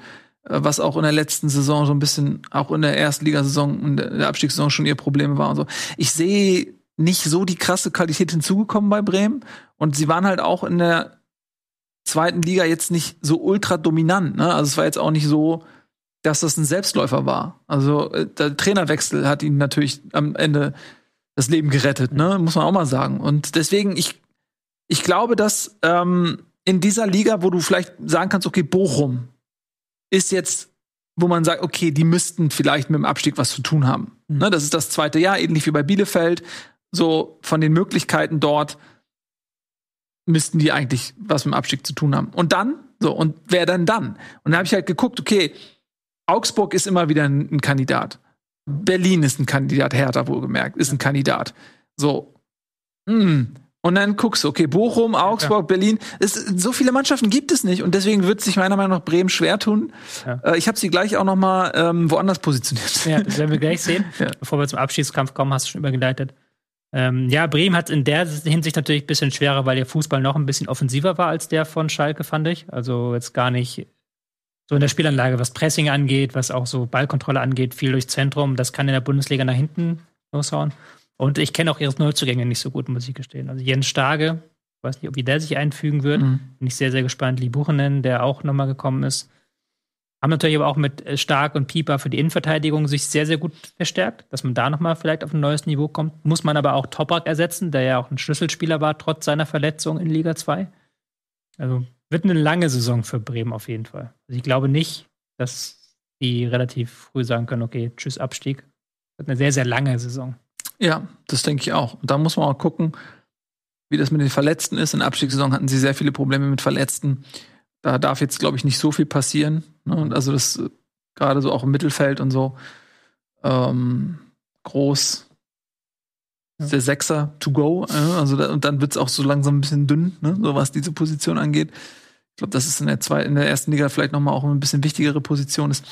Ähm, also ja, ich glaube, dass es schwer wird auf jeden Fall für Bremen. Und äh, wir können ja an dieser Stelle, wo wir schon mal drüber sprechen. Aber lass mal, warte, lass mal mit den Enttäuschungen weitermachen, weil ich glaube, genau, da, da wollte ich ja hin. Genau, achso, genau, ja. Genau. Deswegen, ich komme. Ja, gut, okay. Ich dachte, du wolltest schon mit dem Abstieg weitermachen. Nein, nein, nein, nein, nein. Wir, wir haben wollen, ein paar äh, Enttäuschungen. Ja. Da haben wir auch noch ein paar Teams, die auch im Mittelfeld, glaube ich, eher landen. Kann man jetzt hier eingeblendet. Genau, gucken wir uns unsere Täuschung an. So, was haben wir denn? Zweimal Berlin, einmal Leverkusen und einmal Köln. Haben wir auch ein Video von Eddie zu Leverkusen? Nee, leider nicht. Da habe ich auch gar keine Begründung von ihm bekommen, einfach nur Leverkusen. Ich glaube auch ein bisschen vom Pokalspiel, Pokalspiel ne? so, mhm. ja. Das war ja auch nochmal ein richtiger schöner Nackenklatscher, den sie da kassiert haben. Auch vielleicht die Frage, okay, Champions League, nimmt das vielleicht ein paar Ressourcen weg? Ich bin auch nicht, ich bin auch ein bisschen kritisch, was die Leverkusener mhm. Saison angeht, weil sie jetzt auch, liegt aber ein bisschen daran, dass ich ihre Sommertransfers nicht so gut kenne. Also mhm ähm, oder auch den Wintertransfer Asmun, der jetzt eine größere Rolle spielen kann, den man noch mhm. nicht groß gesehen hat. Blotcheck soll ein sehr, sehr großes Talent sein, aber auch da kann ich keine abschließende Bewertung machen, ob der jetzt auf dem Flügel direkt ähm, einschlägt. Man hat ja noch mit ähm, Wirtz einen Schlüsselspieler, der noch sehr, sehr lange fehlen wird. So, hat auch in der vergangenen Saison immer so sehr, sehr schwankende Leistungen gebracht. War ja nicht so, dass sie da durchmarschiert sind zur Champions League. Also, kann ich ganz schwer einschätzen, was die Leverkusener anbieten. Und auch hier ja, wieder viele X-Faktoren, bleibt schick fit. Das ist ganz auf jeden Fall. Wie lange braucht Wirtz? Ja. Spielen sie eine überragende Rückrunde dann mit Wirtz und Schick, kann ja auch sein. Ja, Wirtz kämpft natürlich um die WM, so, aber es wird sehr, sehr schwierig ja, werden für ihn. Nix. Ich befürchte auch nicht, dass es was wird. Ähm, er muss ja wirklich dann auch irgendwie noch fünf, sechs Spiele kriegen. Bis ähm, November fällt er, glaube ich, auf jeden Fall aus. Ja, das wird auf jeden Fall sehr, sehr schwer werden. Äh, was schade ist, also insbesondere jetzt auch als jemand, der nicht unbedingt Leverkusen-Fan ist, mhm. äh, sehe ich halt eher natürlich auch seine Rolle in der Nationalmannschaft. Das ist sehr bedauerlich an. Mm, ich glaube, der hätte da auch eine gute Rolle spielen können bei der, bei der WM. Aber gut, er ist jung, dann eben bei der Euro. Ja, ich äh, halte Leverkusen ja so ein bisschen wie Hoffenheim in groß, also diese fehlende Konstanz, ne? Also schon auch ähm, schön anzusehen, schöne Spiele. Leverkusen macht zum Zuschauen auch Spaß und wenn sie ins Rollen kommen, sind sie auch zu einigen in der Lage, aber sie haben halt immer mal wieder diese Ausreißer drin, wo sie auch Phasen haben, wo sie dann überhaupt nicht performen. Im DFB-Pokal jetzt, ich meine, sind sie nicht letztes Jahr auch rausgeflogen relativ früh, ich weiß ja gar nicht mehr genau. Aber vielleicht ist das auch nicht schlecht für die Mannschaft, weil sie haben mit der Champions League eine Doppelbelastung und jetzt fehlt DFB-Pokal zumindest so ein bisschen als Belastungsmoment. Mhm. Das kann der Mannschaft, glaube ich, auch ganz gut tun. Ja, gut, diese zwei Spiele da. Ja, ach, keine Ahnung das kann schon vielleicht was ausmachen. Hast du mal, alle paar Wochen hast du mal irgendwie. Hast du recht, frei. Vergangenes Jahr, zweite Runde gegen Karlsruhe. Ja. Das Jahr davor gegen Rot-Weiß Essen im Achtelfinale. Ne, also es ist irgendwie nicht ihr Wettbewerb. Aber also ich, ich, ich, ich verstehe den Gedanken, ja, weil Leverkusen natürlich als jemand, der sich für die Champions League qualifiziert hat. Und, und die sind ja auch schon über Enttäuschung, wenn sie Sechster oder Siebter Genau, also. ne, also das wäre halt schon, wenn man sich nicht für die Champions League qualifiziert, ist es im Grunde genommen schon ein bisschen enttäuschend. Aber halt ist schwierig, wenn du Fünfter wirst, dann sind das es ist ein oder zwei Plätze weniger als das, was man erwartet, und dann entscheidet ein Platz im Kurz. Das ist halt das Ding. Wenn du über Leverkusen redest, bei, bei Enttäuschung, redest du schon über ein, zwei Plätze. Wenn du Fünfter wirst statt Vierter, kannst du sagen, es ist Enttäuschung. Deswegen ähm, ist so ich, der, der Bereich, in dem Leverkusen so angesiedelt wird, in diesem Punkt eher ein kleinerer, aber ich verstehe den Grundgedanken. Ähm, Du hattest Köln. Ich habe tatsächlich auch überlegt, Köln zu nehmen. Fang du mal an. Ja, ist jetzt auch kein so spektakulärer Tipp, glaube ich, weil sie ja unter Baumgart vergangene Saison eine überragende Saison gespielt haben, wirklich auch über ihren Möglichkeiten, durch eben dieses Pressing, diesen Kampfgeist, durch einen Modest, der über sich hinausgewachsen ist. Und da haben natürlich alle Boxen getickt. Und jetzt muss nur eine Box nicht mehr ganz so ticken. Und dann sieht es schon ganz, ganz anders aus, vielleicht mit ihrem Stil. Sie haben jetzt die Doppelbelastung, wenn sie sich für die Europa League qualifizieren. So.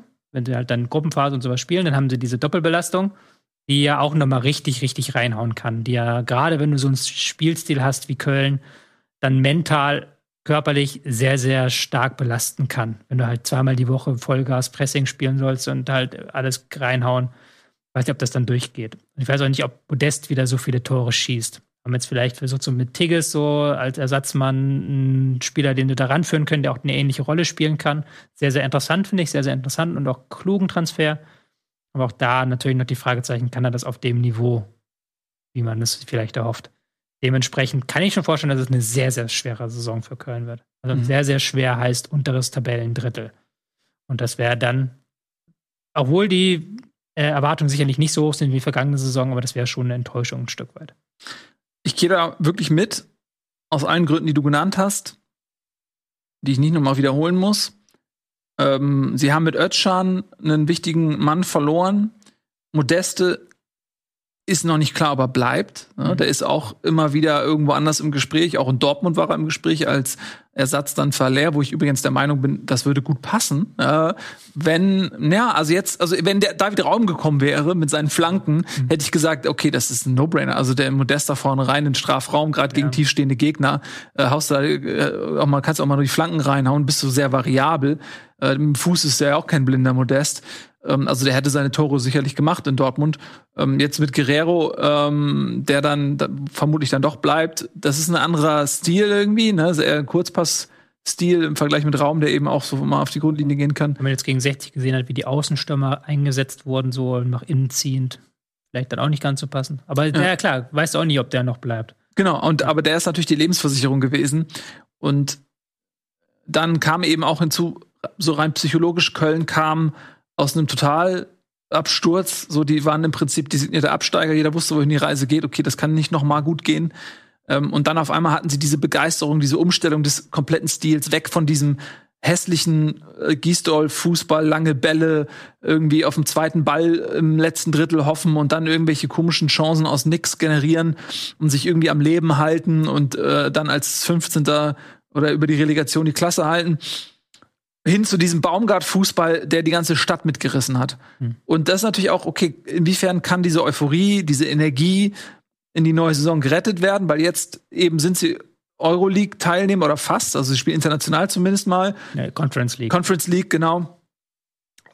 So, also da bin ich noch nicht davon überzeugt, dass sie ähm, das Level halten, weil ich eben glaube, dass sie waren schon über 100 Prozent letztes Jahr also das zu wiederholen, ja. finde ich fast unmöglich. Man muss ja dann auch wieder jetzt, deswegen habe ich nochmal extra dazu gesagt, ich glaube, es wird eine sehr, sehr schwere Saison. Ja. Weil wenn sie Zehnter werden, wäre, glaube ich, auch niemand mega enttäuscht. Vielleicht ein paar Sollte man nicht sein. Ja, verstrahlte genau. Fans und wir sind doch hier realistisch genug, dass wir sagen, sowohl bei ähm, Köln als auch bei Freiburg und bei Union wäre es schon eine riesen Überraschung, wenn sie ihr Finish von der letzten Saison wiederholen würden. Ja. So entsprechend ist das schon einkalkuliert, aber ich sage halt nochmal, es wird nochmal eine extra schwere Saison.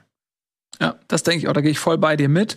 Ähm, und ich habe mich aber dann äh, für Berlin entschieden, einfach weil du kannst natürlich jetzt auch argumentieren und das lasse ich auch zu. Okay, die haben jetzt seit Jahren keinen guten Fußball gespielt und die sind letztes Jahr in der Relegation durch zwei Standardtore am Leben geblieben. Sonst wären sie abgestiegen. Wo soll denn jetzt die, wo soll der Raum für die Enttäuschung sein, sozusagen? Was, was müssen sie noch tun, um zu enttäuschen? Genau. Also der, der, die Messlatte liegt doch schon irgendwo am, ähm, am Marianengraben. Genau so ist es. Aber ich denke eben, dass Berlin nach wie vor eine Mannschaft ist, ja, die gewisse wirtschaftliche Voraussetzung hat, mhm. die andere Mannschaften da unten nicht haben und die eben auch Transfers tätigen können und auch getätigt haben, die jetzt einen neuen Trainer haben, wo du dann denkst, okay, da ist jetzt vielleicht eine gewisse Aufbruchstimmung, da kann jetzt mal was passieren die haben sich jetzt konsolidiert, die sind jetzt im letzten Jahr getaumelt, da musste vieles erstmal in sich greifen, Bobic musste irgendwie ankommen, die mussten jetzt mal einen vernünftigen Trainer finden und so weiter, ein paar Transfers korrigieren, wer passt, wer passt nicht. Also die hatten jetzt diese Zeit und eigentlich müsste sie dann mit dem Potenzial, was diese Mannschaft hat, dann auch in besseren Ergebnissen münden, so. Und ich bin da sehr skeptisch. Ich glaube, dass Berlin sich trotzdem sehr schwer tun wird. Und dass du natürlich in so einer stark besetzten Liga, wo du eben nicht Fürth hast und Bielefeld hast, die dir so ein bisschen die Gnade ähm, der, der Schwäche irgendwie schenken, dass es knapp werden kann für Berlin. Ich ähm, kann da gleich noch mal ein bisschen, wir werden gleich noch mal dazu kommen. Aber das, also deswegen ist, wäre Berlin für mich schon eine Enttäuschung, wenn sie äh, wieder dort unten bis zum Ende drin stecken. Das wäre für die Mannschaft, für den Club mit diesem Potenzial, wäre das eine Enttäuschung. Ja, ähm, für den Club schon. Für Außenstehende fast schon erwartbar, oder? Weil du guckst dir den Kader an, die haben sie nicht massiv verbessert. Also wir haben ein bisschen Zeit. Ähm, wir haben jetzt noch einen Stürmer irgendwie an der Angel da. Ja, das stimmt. Wir wollen, sie machen ja auch mal noch viel machen, das stimmt. Mhm. Sie sind da noch viel am Rumpf, äh, Rumvorwerken, aber sie haben auch das Geld nicht. Also muss man ja auch dazu sagen. Die Windhorst-Millionen, wo du ja sagst immer, okay, die gehören eigentlich nicht da unten rein, aber die Windhorst-Millionen sind weg. Die wurden ausgegeben, größtenteils. Und dementsprechend hat man jetzt auch nicht so viel Spielraum. Einziges, was man noch argumentieren könnte, ist der Trainer, Sandro Schwarz, dass man jetzt einen neuen Mann geholt hat, der eben auch diese Mentalität leben soll, vorleben soll als Trainer, der Mannschaft einimpfen soll, dass diese Mannschaft wieder kämpft, dass die sich reinwirft, dass die halt ähm, mit diesen Grundtugenden überzeugt. Aber auch da dann wieder die Frage, wer schießt die Tore am Ende? Mhm. Weil das ist ja dann auch eine sehr, sehr spannende Frage bei den Berlinern, die sich da eben auf der Position nicht verstärkt haben. Dementsprechend weiß ich nicht. Ja. Weiß ich nicht, weiß ich nicht, weiß ich nicht, weiß ich nicht. Sie haben auch noch dann. Sie haben noch ein paar Spieler verloren, die aber alle nicht wert waren. Aber die Mannschaft ist dieselbe, die letztes Jahr 16. geworden ist mit ja. verschiedenen Trainern und bei unter keinem Trainer richtig überzeugt hat. Kommt so auf vielleicht drei, vier gute Spiele in der gesamten Saison bei Hertha. Ja. Und sie sind jetzt mit dem Pokal aus in Braunschweig sehr schlecht in die Saison gestartet, ja. um mal zu sagen. Ähm, deswegen, wieder, ich habe sie als, als Enttäuschung. Ich lasse die Argumentation gelten, wenn jetzt jemand sagt, so, ja, wie soll das denn jetzt, die waren noch schon schlecht, ne? Also die Fallhöhe ist da bei mir, ich verstehe die, ne? Also falls irgendjemand so argumentiert, akzeptiere ich. Für mich ist es eben trotzdem, dass ich von diesem Club ähm, mehr erwarte, ähm, auch gerade im Vergleich mit anderen Teams. Und dieses dauerhafte Ausbleiben von Konsolidierung und von Stabilität, das ist für mich dann schon ähm, trotz vielleicht gleichbleibender tabellarischer Platzierung, das ist für mich dann die Enttäuschung. Ja, das stimmt, ja. Der Schritt nach vorne ist die Enttäuschung. Der fehlende Schritt nach vorne ist die Enttäuschung. Genau. Ähm, gut, also haben wir zweimal Hertha, Köln und Leverkusen. Mündet diese Enttäuschung auch in einem Abstieg? Das klären wir jetzt, denn die Absteiger haben wir natürlich auch getippt. So, was haben wir denn da? Also, wir haben, ich fange mal links an, nicht weil ich es bin, sondern weil man von links nach rechts liest. Hertha Relegation, Bremen, Bochum raus. Eddie tippt Köln Relegation, Augsburg, Bochum raus. Tobi tippt Augsburg Relegation, Hertha und Bochum raus. Und Nico tippt Stuttgart in die Relegation, Augsburg und Bochum raus. Ja. Okay, lass mal gucken. Wir haben jetzt wir viermal haben, Bochum. Genau, wir haben ein Team mit vier, ein mit drei, ein mit zwei und dann noch ein paar mit eins. Lass mhm. uns dann mit dem Team mit vier anfangen. Den wirklich jeder auf den, auch, auch jeder auf den letzten Tabellenplatz getippt hat. Ja. Das ist Bochum. Bochum. Wie siehst du Bochum? Ja. Es tut doch fast schon leid, oder dass man Bochum überhaupt nichts zutraut, aber man müsste nicht, wo es herkommen soll. So Verletzungsprobleme und Probleme in der Vorbereitung konnten teilweise im Training keine zwei Mannschaften, also nicht elf gegen elf spielen, weil sie nicht genug Spieler hatten. Ähm, Förster ist der einzig, einzig große Transfer. Klar, kannst du vielleicht noch Johannes, Hor äh, Johannes Horn nennen, noch einen Kevin Stöger, der vielleicht noch mal bei sich was beweisen möchte. Aber ansonsten sind da jetzt nicht auch nicht mega viele Spieler gekommen. Man hat die Innenverteidigung hinten verloren. Man hat mit Polter noch eine Sturmoption verloren. Also man hat da schon sehr viel verloren. Und man hat in der vergangenen Saison, das muss man ja auch fairerweise sagen, sehr stark von diesem Aufsteigereffekt gelebt. Also wirklich die Atmosphäre, die man äh, am Heimstadion hinzaubern konnte, die Spielweise, die man dann gepflegt hat. Und man hat sehr, sehr stark von Manuel Riemann als Torhüter gelebt. Und ähm, es war ja schon bei Bielefeld damals so, die in der ersten Saison dank Ortega an der Liga gespielt äh, geblieben sind und dann in der zweiten Saison hat er immer noch stark gehalten, aber nicht mehr so überragend. Und wenn Riemann auch nur 10% nachlässt, dann wird es noch mal enger für Bochum. Und du hast es ja auch schon mehrfach gesagt, sie sind natürlich auch die Mannschaft, die sich aufdrängt als Aufsteiger in einer Liga, in der halt mit Schalke und Werder zwei Urgesteine aufgestiegen sind in einer Liga, die ansonsten ähm, nur Teams kennt, die entweder über eine lange Bundesliga-Tradition verfügen, mhm. also weil sie lange drin spielen, wie Mainz oder Augsburg, oder aber eben aufgrund ihrer finanziellen Möglichkeiten wo ganz anders einzuordnen sind, wie Leipzig oder Hoffenheim. Ähm, ja, dementsprechend sind die natürlich die Ersten, an die man denkt, wenn es ums Abstieg, Abstieg, geht.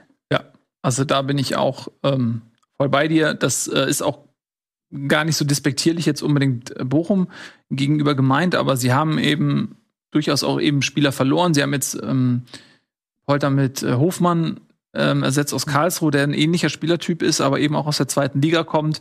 Bei Union würdest du vermutlich, wenn er zur Union gegangen wäre, sagen, okay, das ist ein typischer Union-Transfer, der hat was zu beweisen und so weiter. Ob das ähm, in Bochum dann so gut funktioniert, das muss, das muss man schauen. Und sie haben eben auch, wie du sagst, auch sehr von ihrer Heimstärke gelebt und äh, sie müssen eben sich jetzt aber auch dies Jahr der, der Situation stellen. Das ist das typische zweite Jahr für den Aufsteiger und es kommen eben starke Mannschaften hoch, die ambitioniert sind, die in jedem Fall vermeiden wollen, Fahrstuhlmannschaft zu werden. Sowohl Schalke als auch Bremen wollen das, glaube ich, um alles in der Welt verhindern, dass sie direkt wieder runtergehen und sie dann ähm, ja hin von einer traditionsreichen Mannschaft, die man in Europa spielen sieht, hin zu einer ähm, zu Nürnberg 2.0 oder HSV kann man ja nicht sagen, weil die sind ja gar nicht wieder hochgekommen. Also von daher ist es der natürliche Pick. Ähm, und dann haben wir aber noch ein paar andere. Wir haben Augsburg mehrfach gesehen. Hatte ich natürlich auch auf dem Zettel, habe ich jetzt nicht genommen. Das glaube ich nicht genommen, nee, stimmt, ja. Ähm, Augsburg. War einmal Relegation bei mir und zweimal direkt bei Nico und bei Etienne. Genau. Augsburg ist ja auch so ein klassischer Pick, weil die natürlich jedes Jahr irgendwie was zu tun haben mit dem Aufstieg und Abstieg. Äh, Abstieg und man sich immer wieder äh, fragt, okay, wie, wie, wie, erwischt es die eigentlich nicht? Hm. Warum glaubst du, wird äh, bei dir war es Relegation, ne? Ja, Augsburg ist so ein, eins der Teams, das am schwersten für mich einzuschätzen ist, weil der neue Trainer Maaßen ja auch ein Unbekannter ist. Also der ist ja, hat ja jetzt keine Bundesliga-Erfahrung vorzuweisen. Ähm, da weiß man nicht, was der macht. Also ich weiß, dass der Fünferkette gerne spielen lässt. Ich weiß, mhm. dass der also mit 5-2-3 gerne operiert. Ich weiß, dass der gerne Pressing und Tempo hat. Dann wieder die Frage, hat der Augsburger Kader das Tempo? Mit Dimirovic hat man da, glaube ich, einen interessanten Stürmer geholt, der ähm, auch mal den Weg in die Spitze geht. Mhm, der Gregoritsch getauscht. Genau, Freiburg. Ähm, Gregoritsch getauscht, der eben in die Spitze geht. Man hat Arne Meyer fest verpflichtet, der, ähm, von dem man sich hofft, dass er in diese Mittelfeldrolle reinwächst und dann zusammen mit ähm, Dorsch. Dorsch, genau, der jetzt leider verletzt ist. Mhm ähm, Den Retschbekai gekommen ist aus Wolfsburg. Genau, ähm, aber Arne Meyer und Dorsch sollen ja dieses ja. neue Mittelfeld-Duo werden und da halt eben diese Kampf wie Spielstärke reinbringen.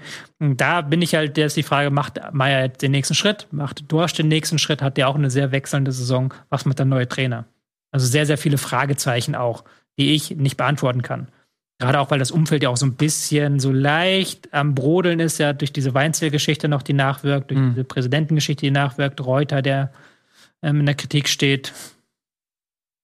Da ist halt viel los in Augsburg und deswegen habe ich das einfach mal getippt, auch mhm. wenn ich jetzt nicht der riesen Augsburg-Experte bin. Ja, für mich ist Augsburg jedes Jahr Kandidat mhm. und da, auch da spielt es immer so ein bisschen, finde ich, auch mit rein, wie ist die Konkurrenzsituation. Ich denke auch, dass Augsburg eine schwierige Saison hat, aber wenn ich mir die Mannschaft angucke und vergleiche es zum Beispiel mit Werder Bremen, dann denke ich, dass Augsburg eigentlich mehr Qualität haben müsste. Mhm. Und das hat für mich den Ausschlag gegeben. Ich glaube auch, es wird schwer, dass beide Aufsteiger die Liga halten. So. Oder nichts mit dem Abstieg zu tun haben. Ich hatte jetzt Schalke, ich hatte mich für Schalke entschieden, ähm, dem ich vielleicht dann ein bisschen mehr ähm, zutraue als Bremen. Deswegen habe ich Bremen bei mir als Absteiger, mhm. weil ich eben glaube, dass ähm, bei Bremen auch ein bisschen Qualität einfach noch fehlt oder gewisse Dinge unter Beweis gestellt werden müssen, erstmal, ob sie in der ersten Liga funktionieren. Und ähm, dann darf halt im Bremen Alter auch nichts passieren auf gewissen Positionen, was das Verletzungspech angeht. Ne? Das halt auch, darf man auch nicht sagen, wir haben es an Stuttgart gesehen, das sind Dinge, gewisse Dinge kann man nicht vorhersehen. Stuttgart hat ähm, sehr unter diesen Verletzungen gelitten. Und wenn die nicht gewesen wären, wären sie, gut, andere haben es auch, aber bei Stuttgart hat es nun mal sehr hart getroffen. Dann hätten sie vielleicht nichts mit dem Abschied zu tun gehabt. So mussten sie bis zum Ende zittern. So, das sind halt Faktoren, die kannst du natürlich vorher nicht wissen. Ich glaube, wenn Bremen dann noch an gewissen, wie zum Beispiel der sechster Position neuralgischen Positionen irgendwie, wenn da irgendwas ausfällt oder so, dann wird es auch irgendwie schwer, da nachzulegen. Deswegen habe ich mich jetzt für Bremen entschieden. Auch ein bisschen natürlich, muss ich sagen, um Nico zu ärgern. Ist auch ein Faktor, war vielleicht am Ende der ausschlaggebende Faktor, um so ein bisschen, ein bisschen den Ellbogen in den, in den sanften Bauchraum Nikos zu wühlen. Aber ähm, vielleicht überraschen sie mich ja auch und äh, am Ende des Tages werden sie Zwölfter und alles ist gut, kann ja auch durchaus möglich sein. Ja. Wen haben wir denn noch? Wir haben äh, Köln, haben wir gerade schon lange drüber gesprochen. Ich glaube, Eddie wird sich wahrscheinlich ähnliche Gedanken gemacht haben wie wir. Da müssen wir vielleicht gar nicht mehr etwas hinzufügen. Hertha haben wir auch schon besprochen und Stuttgart haben wir noch bei Nico. können wir ihn natürlich jetzt leider nicht zu befragen, aber ich nehme an. Hat mir auch nichts zu gesagt zu Stuttgart. Ja. Ähm, glaube nicht, dass Stuttgart da ganz unten reinrückt, ehrlich gesagt. Ich glaube, die haben halt erstens den Rückenwind von diesem Klassenerhalt Mhm. so ein Stück weit. War ja auch eine Seuchensaison. Ähm, sie sind da halt von ihrem Spielstil nicht mega doll abgewichen. Also sie sind, haben sich, sind sich da schon Ja. relativ treu, treu geblieben. Also es ist nicht wie damals bei Werder, die ja dann so, so eine Abwärtsspirale immer weiter gegangen sind. Und Silas wieder da. Ja. Können da wieder ihren klassischen Stil pflegen. Bin ich sehr gespannt. Also ich habe es jetzt nicht als Überraschung auch getippt, weil das war mir dann doch zu heftig. Aber ich kann mir schon vorstellen, dass die nicht ganz so unterirdisch spielen vergangene Saison. Ich glaube, bei Stuttgart kommt es ein bisschen darauf an, wie die Mannschaft am Ende überhaupt aufgestellt ist. Du hast natürlich diese Achse aus äh, Sosa und Kalajdzic, die Mhm. überlebensnotwendig war für Stuttgart aus sportlicher Sicht. Und die droht natürlich auseinanderzubrechen, weil Sosa Begehrlichkeiten weckt. Für den können sie richtig viel Geld kassieren. Und das gleiche gilt für Kalajdzic. Wenn beide bleiben, sportlich gut, wirtschaftlich engt es Stuttgart natürlich dann ein bisschen ein. Mhm. Wenn beide gehen sollten, muss man natürlich irgendwie gucken, wie man das kompensiert. Aber dann hat Stuttgart auch wieder Geld zum Shoppen. Und ich halte sehr viel ähm, von der sportlichen Führung von Sven Mislintat, Mhm. der ja auch lange als Scout gearbeitet hat bei Dortmund. Ich meine, bei Arsenal war er, glaube ich, danach. Und dann ist er als Sportdirektor nach Stuttgart gegangen. Und ich äh, halte eine Menge von dem. So, der hat jetzt auch mit dem HSV lange um Wangnummern verhandelt. Mhm. Hat da meine, meiner Meinung nach eine gute, Figur, also aus Stuttgarter Sicht eine gute Figur gem- gemacht, weil er hat den recht günstig geschossen. Wenn äh, Wangnummern fit bleibt, der war ja leider äh, in Hamburg nie durchgehend fit, aber der bringt halt eine Menge Potenzial mit. Ähm, ob er das zur Entfaltung bringt und wo am Ende dann die Fahnenstange bei ihm ist, so, das weiß man nicht. Aber der ist halt schnell, der, der ist unglaublich körperlich robust. Also von dem prallen auch gerne mal Mitspieler, äh, Gegenspieler einfach ab, ja, weil der einfach so massiv und ist und, und körperlich ist. Mal gucken, wie gesund der ist. Aber das kann auf jeden Fall, wenn der fit bleibt, ähm, ein guter Transfer gewesen sein. Mhm. Dann auch günstig für Stuttgart. Silas ist ganz wichtig. Äh, Thiago Thomas weiß man nicht, weiß ich nicht, ob er bleibt tatsächlich, ob das schon fix ist. Ich glaube, der ist noch weiter ausgeliehen. Müsste mal Ja, ist das kurz fix? nachschlagen, aber ich habe, ich meine, der ist noch ein Jahr ausgeliehen. Dann haben sie da zumindest vorne noch mal eine Alternative. Aber auch da, also alles unter Vorbehalt für mich bei Stuttgart, wenn äh, Sosa und Kalajdzic gehen, dann haben sie halt viel Geld und das müssen sie irgendwie auch ausgeben. Ich glaube, dass Sven Mislintat Ja, der ist noch ausgeliehen, Thiago Thomas. Ja, okay. Dass der natürlich irgendwelche Pläne auch in der Hinterhand hat, wenn diese Transfers, und die sind ja schon seit längerer Zeit irgendwie Ja. absehbar, dass er dann vielleicht auch Sachen vorbereitet hat und es dann auch Ja. schnell geht und dann neue Leute kommen, dann kommt es drauf an, was sind das für Leute, wie schnell kommen die an in der Bundesliga. Ich kann mir vorstellen, dass das irgendwie junge, entwicklungsfähige Spieler sind, äh, die nach dem gleichen Konzept wie Kalajdzic, Sosa, Silas und so weiter, ähm, Wangnummern, dass die den nächsten Schritt gehen, Marktwertsteigerung, wieder teuer verkauft werden. Das ist ja auch ein bisschen das Stuttgarter Modell. Und deswegen tue ich mich bei Stuttgart sehr schwer, weil der finale Kader steht für mich noch nicht Ja, fest. gut, das hast du bei vielen natürlich. Dass Ja, aber Stuttgart ist das für mich- ja. fehlen, aber Stuttgart ist dann nochmal ein Extremfall. Ja. Wie gesagt. Man möchte, möchte ja auch vielleicht, dass es gut geht, weil sie eben vergangene Saison am Trainer festgehalten haben und dann am Spielstil festgehalten haben. Wäre natürlich jetzt ironisch, wenn sie diese Saison dann runtergehen plötzlich. Bin ich sehr gespannt, ob Nikos Tipp da wahr wird. Ja, das kann natürlich passieren. So, jetzt haben wir unser Absteiger getippt. Dann haben wir natürlich noch eine weitere Kategorie und zwar Darf ich noch einmal kurz? immer, immer. Ich traue mich schon gar nicht mehr. ja, alles gut, alles gut, alles gut. ähm, Ja. ähm, weil wir hatten jetzt, ich glaube, wir haben jetzt die meisten Teams auch schon einmal erwähnt, zumindest. Ich gucke jetzt gerade Ja. einmal über die Tabelle. Es gibt noch zwei, drei Teams, die wir noch nicht erwähnt haben. Vielleicht noch mal ein, zwei Sätze zu diesen Teams, weil die jetzt ja nirgendwo vorkamen. Union Berlin zum Beispiel. Okay. Also wir haben Union Berlin haben wir noch gar nicht erwähnt, Freiburg Mhm. und Mainz. Ja, wir haben noch Zeit. Wir, und Hoffenheim. Das sind die vier Teams, die noch keinen nicht vorkamen. Der Rest, den, den haben wir jetzt und Wolfsburg. Also vielleicht müssen wir jetzt auch nicht intensiv, aber Nee, ich, also das äh, habe ich mir eh gedacht, dass wir das gerne machen können. Wir könnten es auch theoretisch nach dieser Kategorie machen. Aber dann lass uns das vorziehen. Dann haben wir zumindest noch diesen Spannungsmoment, äh, was unsere Durchstarter genau. Äh, sind. Dann reden wir gerne mal über Union. Das ist ja so ein bisschen die Überraschungsmannschaft so der letzten zwei Jahre, kann man sagen, die auch wieder international jetzt dabei ist, die wieder eine sehr, sehr starke Saison gespielt haben, die ähm, natürlich auch in der letzten Saison schon mit, oft zitiert mit Max Kruse ähm, einen Schlüsselspieler verloren haben, was sie aber gut kompensiert haben. Dieses Jahr haben sie Avonie verloren, einen absoluten Schlüsselspieler da vorne drin. Das ist die Frage, wie gut können sie das dann wieder auffangen? Was ist deine Einschätzung? Ja, also äh, man kann ja so Union und Freiburg fast schon so zusammen behandeln. Wobei bei Union ist noch viel, viel mehr passiert auf dem Transfermarkt, ja. wie du gesagt hast, aber nie weg. Haben sehr, sehr viele Spieler wieder, haben wieder so einen ganzen Schwall an Spielern aus Liga 2 von Fürth, Absteiger. So Spieler, wo du dir denkst, okay, auf den ersten Blick Spieler über dem Zenit teilweise auch, aber die dann wahrscheinlich einfach in diesem System von Union wieder aufblühen werden und da dann eben wieder eine feste Rolle bekommen und wieder allen Leuten beweisen, dass sie doch nicht ganz so abgeschrieben werden sollten. Dementsprechend tue ich mir auch damit schwer, Union abzuschreiben, aber ich, dass sie jetzt ein drittes Jahr da ganz oben spielen, das wäre schon eine riesen Überraschung. Also das wäre schon eine riesen Überraschung. Und bei ja. Freiburg so ähnlich ein Stück weit. Ja, wobei ich sehe schon auch, also ich sehe noch einen kleinen Unterschied zwischen Union und Freiburg. Zum einen, weil die Entwicklung in Union, äh, bei Union so rasant ist mhm. und so, so surreal erscheint, weil die jetzt ja mit ihrer Art und Weise, also eine Saison irgendwie okay, aber dass die das jetzt wirklich mehrfach schon geschafft haben, diesen Fußball zu spielen und man sich die ganze Zeit fragt, wie machen die das eigentlich? Mhm. Das ist fast schon unheimlich und du hast halt immer wieder diese sportlichen Verluste, die du irgendwie kompensieren musst. Mhm. Und da ist halt die Frage, okay, kommen sie irgendwann an einen Punkt, wo es mal nicht klappt, wo mhm. vielleicht zwei Transfers mal in die Hose gehen. Das hatten sie bislang noch nicht so. Sie konnten alles bislang kompensieren, haben offensichtlich auch eine sehr, sehr, sehr, sehr gutes Scouting und so. Aber da ist halt irgendwie viel Bewegung drin bei Union, hat man das Gefühl. Da ist immer wieder Bewegung drin, die müssen immer wieder nachlegen. Und da ist eine gewisse Gefahr drin. Wie gesagt, eben wenn man halt äh, ein, zwei Transfers einfach nicht zünden, dann äh, hast du vielleicht auch irgendwann mal ein Problem. Bei Freiburg finde ich, ist irgendwie mehr, das hat sich über mehr Jahre aufgebaut. Die äh, machen mittlerweile auch Transfers von fertigen Spielern, wo vielleicht Union oder so noch nicht dran ist. Also vielleicht, na, ein Eggestein hatte ein schwieriges Jahr in Bremen, aber der war auch schon mal Nationalspieler. Also, mhm. äh, ne, oder auch ein, ein Grifo, ähm, Bestes Beispiel ist Duan jetzt. Der aus Bielefeld kam. Der, der Bielefeld war und zurück nach PSW kam, weil Bielefeld sich nicht leisten konnte. Ja. Hat jetzt noch ein Jahr auf, bei PSW gespielt und ist jetzt für ähm, Freiburg darstellbar. Und Freiburg kann dem auch ein gutes Angebot machen, finanziell wie auch sportlich. Sagen kann, hier kannst du Europa League spielen und dann geht er halt nach Freiburg. Ginter, Ginter. der zurückgeht äh, nach Freiburg. Und da sehe ich halt Union noch nicht ganz. Die müssen noch ein bisschen kreativer sein, noch ein bisschen verrückter sein, vielleicht mhm. auch in dem, was sie probieren und so ein bisschen noch in anderen Bereichen bildern. Da sehe ich Freiburg schon ein bisschen weiter auf jeden Fall.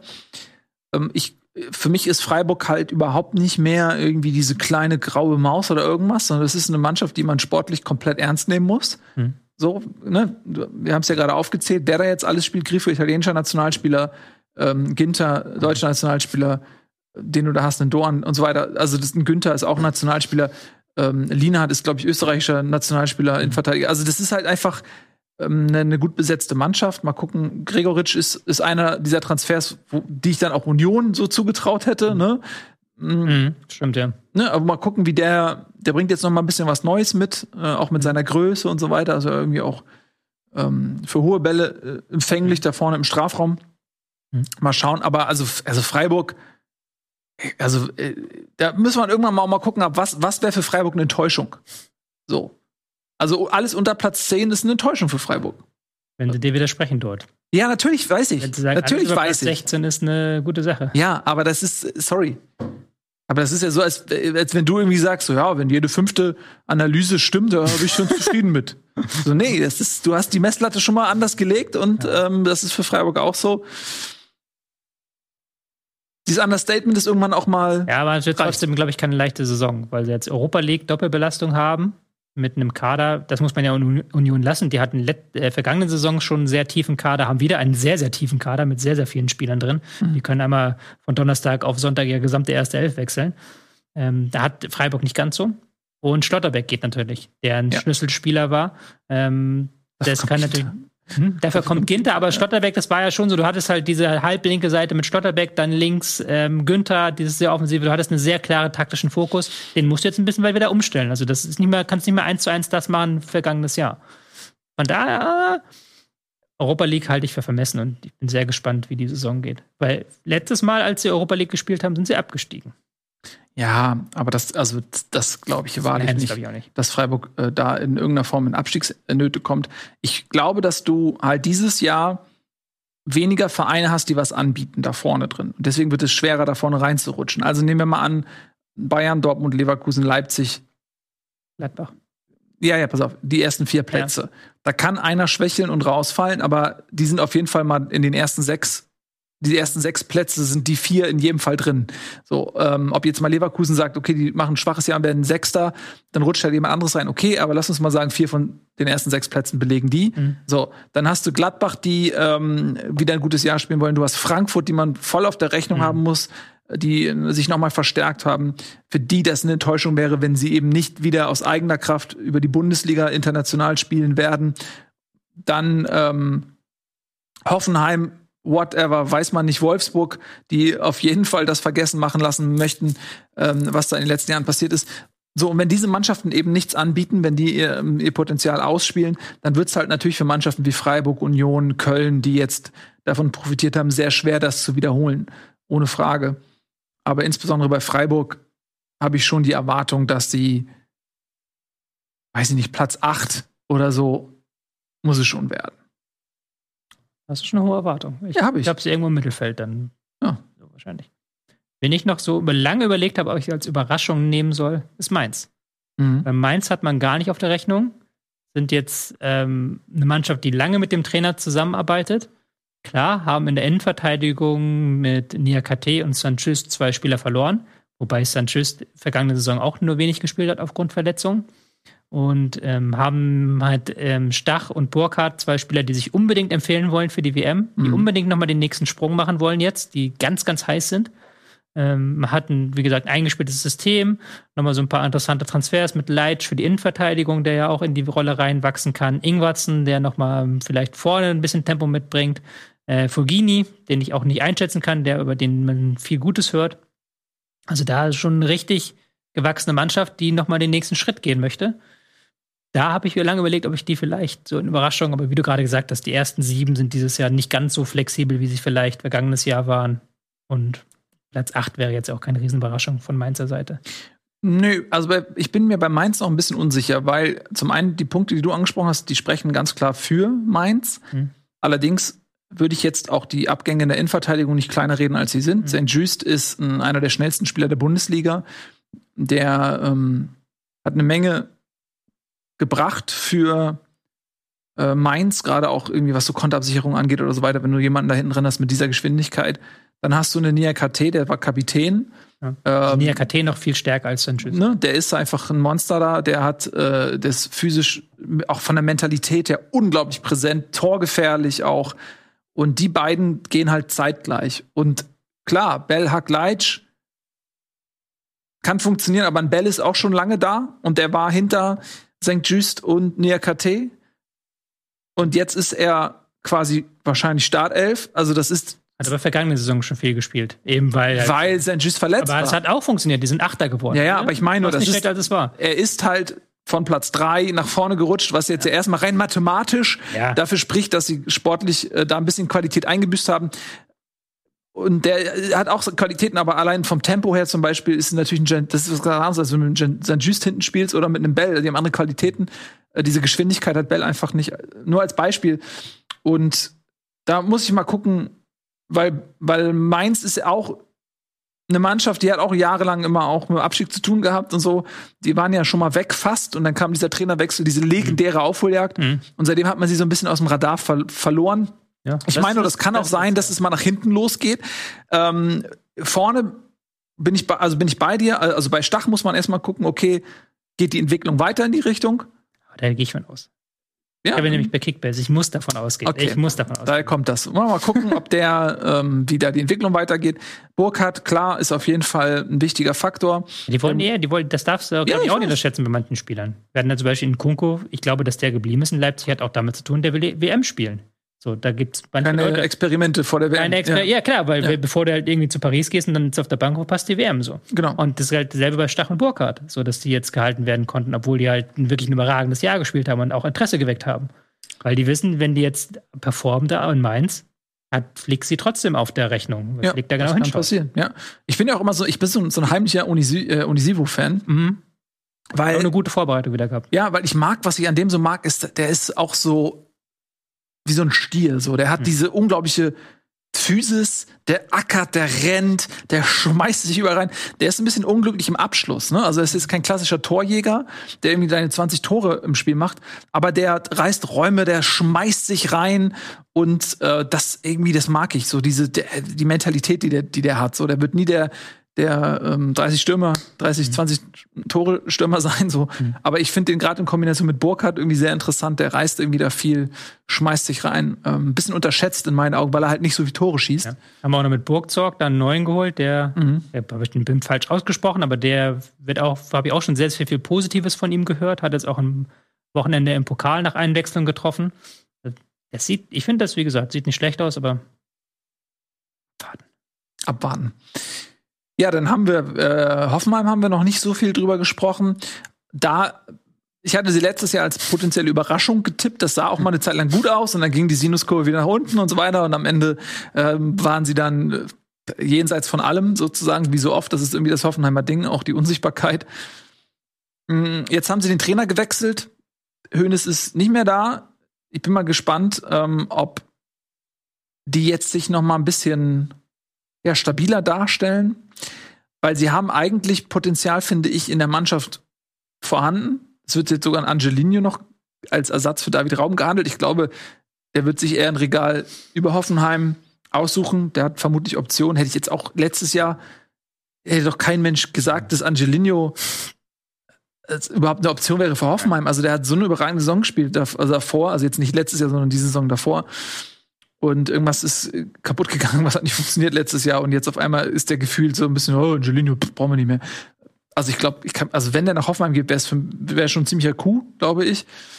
Ähm, aber traust du denen zu, dass sie jetzt ein bisschen mehr machen als irgendwie Platz 11 oder so? Ja, ich, vielleicht hänge ich da auch noch so ein zu alten Breitenreiterbild an. Weil der ja doch, ich hatte ihn immer sehr bieder in Erinnerung in seiner ja. Zeit, Paderborn, ähm, ja. Schalke so. Aber hat er jetzt ja die Meisterschaft gefeiert ja. in der Schweiz mit ähm, sehr euphorischem Fußball auch, hat man auch nur Gutes gehört. Ähm, deswegen vielleicht dann schätze ich sie. Ich habe halt vor der Saison ging dann so ein bisschen mein Bullshit-Meter an, als ich hier den beim Kicker Sonderheft den Hoffenheim-Artikel gelesen habe. Mhm. Mit Hopp, der sich jetzt wieder stärker einmischen möchte und der mehr Leidenschaft fordert von seiner Mannschaft mhm. und halt wirklich diese ganze ähm, einmal bitte drei Euro ins Phrasenschwein-Phrasen da reingeworfen hat. Ist jetzt auch 82, sagt, er möchte seine Mannschaft noch mit in der Bundesliga in die Top 6 etablieren. Mathe-Schitz, Hopp, Kühne, Kind, das sind alles so Ü70, Ü80 ja. äh, Millionäre, die ähm, wollen natürlich ja, deswegen, kurzfristig Erfolge sehen. Das ist, aber das sind halt so Aussagen, wo es bei mir halt so die Alarmglocken schrillen, weil es halt dann so ist, als ob man es irgendwie mhm. erzwingen möchte. Und auf dem Transfermarkt hat man jetzt ja auch nicht so zugeschlagen bisher. Kann sich noch ändern. Man hat jetzt ja das Raumgeld. Der Transfer ja. ist ja gerade erst durch, also man mhm. hat ja noch durchaus Zeit. Sensationelles Geschäft, muss man übrigens sagen. Der kam in der Saison davor ablösefrei aus Fürth. Ja. Fürth damals. Zweitligist. Also Raum hat seine erste also, Bundesliga-Saison in Hoffenheim gespielt, hat ein Jahr da gespielt und geht jetzt für 26 ja. Millionen. Also das, das ist, ist ja immer noch die wollen jetzt die ollen Kalmellen aufwärmen, aber dass die einfach Erstliga aufgestiegen sind mit Stach und ähm, Raum. Ja. Dann haben sie Erstliga ohne spielen müssen und sind dann abgestiegen. Alle waren so, oh, wie scheiße es führt. Naja, guck dir an, da waren Stach und Raum, die spielen ja. jetzt dieses Jahr wahrscheinlich WM. Ja. Die haben da mit Fürth in der zweiten Liga rumgeguckt. Aber ja, Kabak haben sie geholt. Hoffenheim als einzigen Königstransfer bisher. Da muss noch ein bisschen was passieren. Gerade weil man ja auch nie weiß, eigentlich haben sie ja so einen sehr guten Kader, aber er ist so ungleich besetzt und so unkonstant. Und sie haben halt irgendwie gefühlt fünf geile Stürmer, die eigentlich alle für sich gut sind. So. Kramaric, Rutter, ähm, der Israeli, wie heißt er noch? Jetzt habe ich wieder. Dabur. Genau, Dabur. Ähm, auch noch Bibu. Also da haben sie ja wirklich ordentlich ja. was. Und, aber da muss halt mal einer so richtig eine Saison mit 15 Toren machen und nicht halt immer alle mit irgendwie acht oder sieben. Ja. Dann wäre halt der Sprung nach oben möglich. Ja, aber ja, ich sehe die Konstanz leider jetzt irgendwie nicht bei Hoffenheim. Mal gucken, Breitenreiter, was der jetzt da. Also der kommt auch mit einem Renommee, muss man auch sagen. Der hat sich, der ist wiedergeboren worden. Mhm. Und dieses Selbstbewusstsein, was er da ausgestrahlt hat, irgendwie in der Schweiz, das gibt ihm ja auch was. Ne? Vorher war das ja auch, ähm, auch zu seiner Schalker Zeit und so weiter, da wirkte der ja richtig so niedergeklüppelt, klöppelt, so. Also richtig so, der Druck und man hat richtig, oh, keine, keine Leichtigkeit. Schalke ist damals auch mit ihm, glaube ich, gar nicht so schlecht. Die sind ja haben Fünfter oder Sechster geworden. Das war noch. Ja, ja, aber das, das war aber immer dieses so, boah, das war richtig schwer, ne? Das war so richtig, also er wirkte richtig belastet. Es ist so. Man hat halt mit Hoffenheim immer noch dieses, was ja eigentlich auch die vergangenen Jahre gar nicht mehr war ist, aber man hat immer noch dieses Bild, Rangnick, Powerfußball nach vorne. Das haben sie aber auch in den vergangenen Jahren eigentlich nie gespielt. Mhm. Ich glaube, dann Nagelsmann diese kleine ähm, herausragende Zeit. Aber ansonsten war das auch sehr bieder. Deswegen denkt man erstmal, okay, Breitenreiter, biederer Typ, biederer Fußball, wie soll das zu Hoffenheim passen? Aber eigentlich ist das ja völliger Quatsch. Eigentlich, du hast ja gerade gesagt, er kommt da mit der Euphorie ran, auch mit breiter Brust, auch so vielleicht mit einem Standing, dass Leute eher zuhören, wenn sie sagen, ja. hey, da kommt jetzt der Schweizer ähm, Meistertrainer. Ja. Ja. Also, ja, aber ich, trotzdem sind da mir noch zu viele Fragezeichen, als dass ich jetzt gesagt hätte, Europa League oder Top 6 auf Dauer ähm, traue ich ihm zu. Ja. Aber sie haben immer noch das Potenzial von der sportlichen Qualität, um für eine Überraschung gut zu sein. Und da wird schon sein, also wenn Breitenreiter das schafft, dort irgendwie die auf Kurs zu bringen und die, eine Konstanz mhm. ne, äh, reinzubringen, dann haben die das Potenzial zu überraschen. Ja. Ich bin nach wie vor nicht so hundertprozentig von Hoeneß überzeugt als Trainer. So, der war jetzt, ich weiß nicht, zwei Jahre oder was mhm. in Hoffenheim. Und das wird immer gesagt, er ist ein großes Talent und so weiter. Aber ich kann ihn jetzt noch überhaupt nicht einschätzen. War auch so schwankend einfach. Also es gab so wirklich überragende Spiele, wo du gedacht hast, okay, jetzt ist der Knoten geplatzt und dann haben sie wieder drei verloren am Spiel. Genau. Und das zeigt halt einfach das Potenzial, was ja in der Mannschaft da ist. Aber wenn ein Trainer es nicht schafft, das Potenzial zu konsolidieren mhm. und das auf äh, ein gewisses Niveau zu halten, dann denkt man ja, okay, aber die Mannschaft hat ja nachgewiesen, dass sie es kann. Woran liegt es dann? Also, es, ne? Und wenn jetzt eben Breitenreiter es schafft, die auf ähm, einem höheren Qualitätsniveau zu stabilisieren, dieses Potenzial irgendwie abzurufen, ist für mich Hoffenheim. Ich werde die nicht mehr tippen als Überraschung, aber ich habe hab mich verbrannt so, mich zu sehr enttäuscht, ähm, was meinen persönlichen Tipp angeht, nicht jetzt was Hoffenheim als Mannschaft angeht. Ähm, aber ich kann mir vorstellen, wenn der das schafft, dass sie dann wirklich ähm, für eine Überraschung auch gut sein können. Vom Potenzial. Gut, dann lassen Sie mal kurz über Wolfsburg sprechen. Ähm, auch die mit einem neuen Trainer, Nico Kovac, ist zurück. Das hat letztes Jahr auch überhaupt nicht funktioniert, was äh, Wolfsburg da gemacht hat. Erst mit Marc van Bommel, dann haben sie ja am Ende Kofeld geholt, der dann auch gehen musste. Klassenhalt wurde geschafft, aber so richtig wohlfühlig war das nicht, was da passiert ist. Jetzt haben sie mit äh, Xaver Schlager jemanden an Leipzig verloren, der meiner Meinung nach im zentralen Mittelfeld sehr wichtig ist, mit mhm. seiner Dynamik und seiner Körperlichkeit. Der hat natürlich auch in der Hinrunde lange gefehlt aufgrund eines Kreuzbandrisses. Das hast du ganz klar gemerkt. Hm, zum Ende hin war er wieder da. Der wird jetzt durch äh, Swanberg ersetzt, den ich jetzt gar nicht beurteilen kann. Ja, so. Nicht beurteilen. Ähm, habe ihn trotzdem gekauft bei Kickbase. Aber ähm, das ist mal jetzt mal ein kleiner Gamble, mal gucken. Ja, ähm, ansonsten ich denke ich, dass das Potenzial in Wolfsburg ja, es ist ja nachweislich da. Mhm. So ne, so und wenn da äh, auch wenn Verle Schlüsselspieler verletzungsfrei bleiben, einen Arnold, einen Kruse und so weiter, ein, ein Matcher, dann denke ich, sind die Ambitionen höher als letztes Jahr. Und Kovac ist auch ein Trainer, der bewiesen hat, dass er schon, dass er Gold ausgraben kann aus so einem Kader. Vielleicht kriegt er das hin. Bin ich sehr gespannt, wie er da mit Kruse klarkommt, der auch einen eigenen Kopf hat. Mhm. Fand es jetzt sehr, sehr interessant, dass sie in den Testspielen auch häufig Wimmer als Sechser probiert haben, mhm. der aus ähm, Bielefeld gekommen ist, da häufig sehr weit vorne gespielt hat. Mhm. Ähm, bin ich gespannt, ob Wolfsburg auch spielerisch jetzt das, was sie ja vergangene Saison schaffen wollten, ob sie jetzt vielleicht unter Kovac schaffen, da spielerisch weiterzukommen. Ja, wird sich zeigen. Also Kovac finde ich, er hat in Frankfurt halt auch irgendwie ganz funktioniert, ganz gut funktioniert mit diesem ja eben auch sehr intensiven Spielstil, mit diesem körperlichen, mit diesem also der hat ja auch die, die, so Leute wie Kostic ist immer noch da, aber auch äh, Haller, Rebic, Jovic, also wirklich breitschultrige äh, Leute, die jetzt nicht unbedingt so, also jetzt nicht so ein Wimmer-Typ, ne? Mhm. Also dieses elegante, aber leichtfüßige, ähm, sondern eher so, so Stiere, Ochsen-Typen. Da hat er in Wolfsburg durchaus auch ein paar von, ne?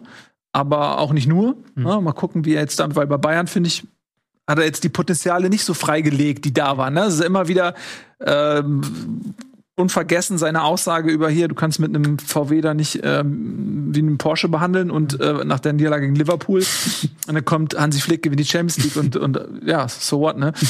ähm, aber deswegen mal gucken, aber ähm, er hat ja nachgewiesen, dass er kann, ja. ne?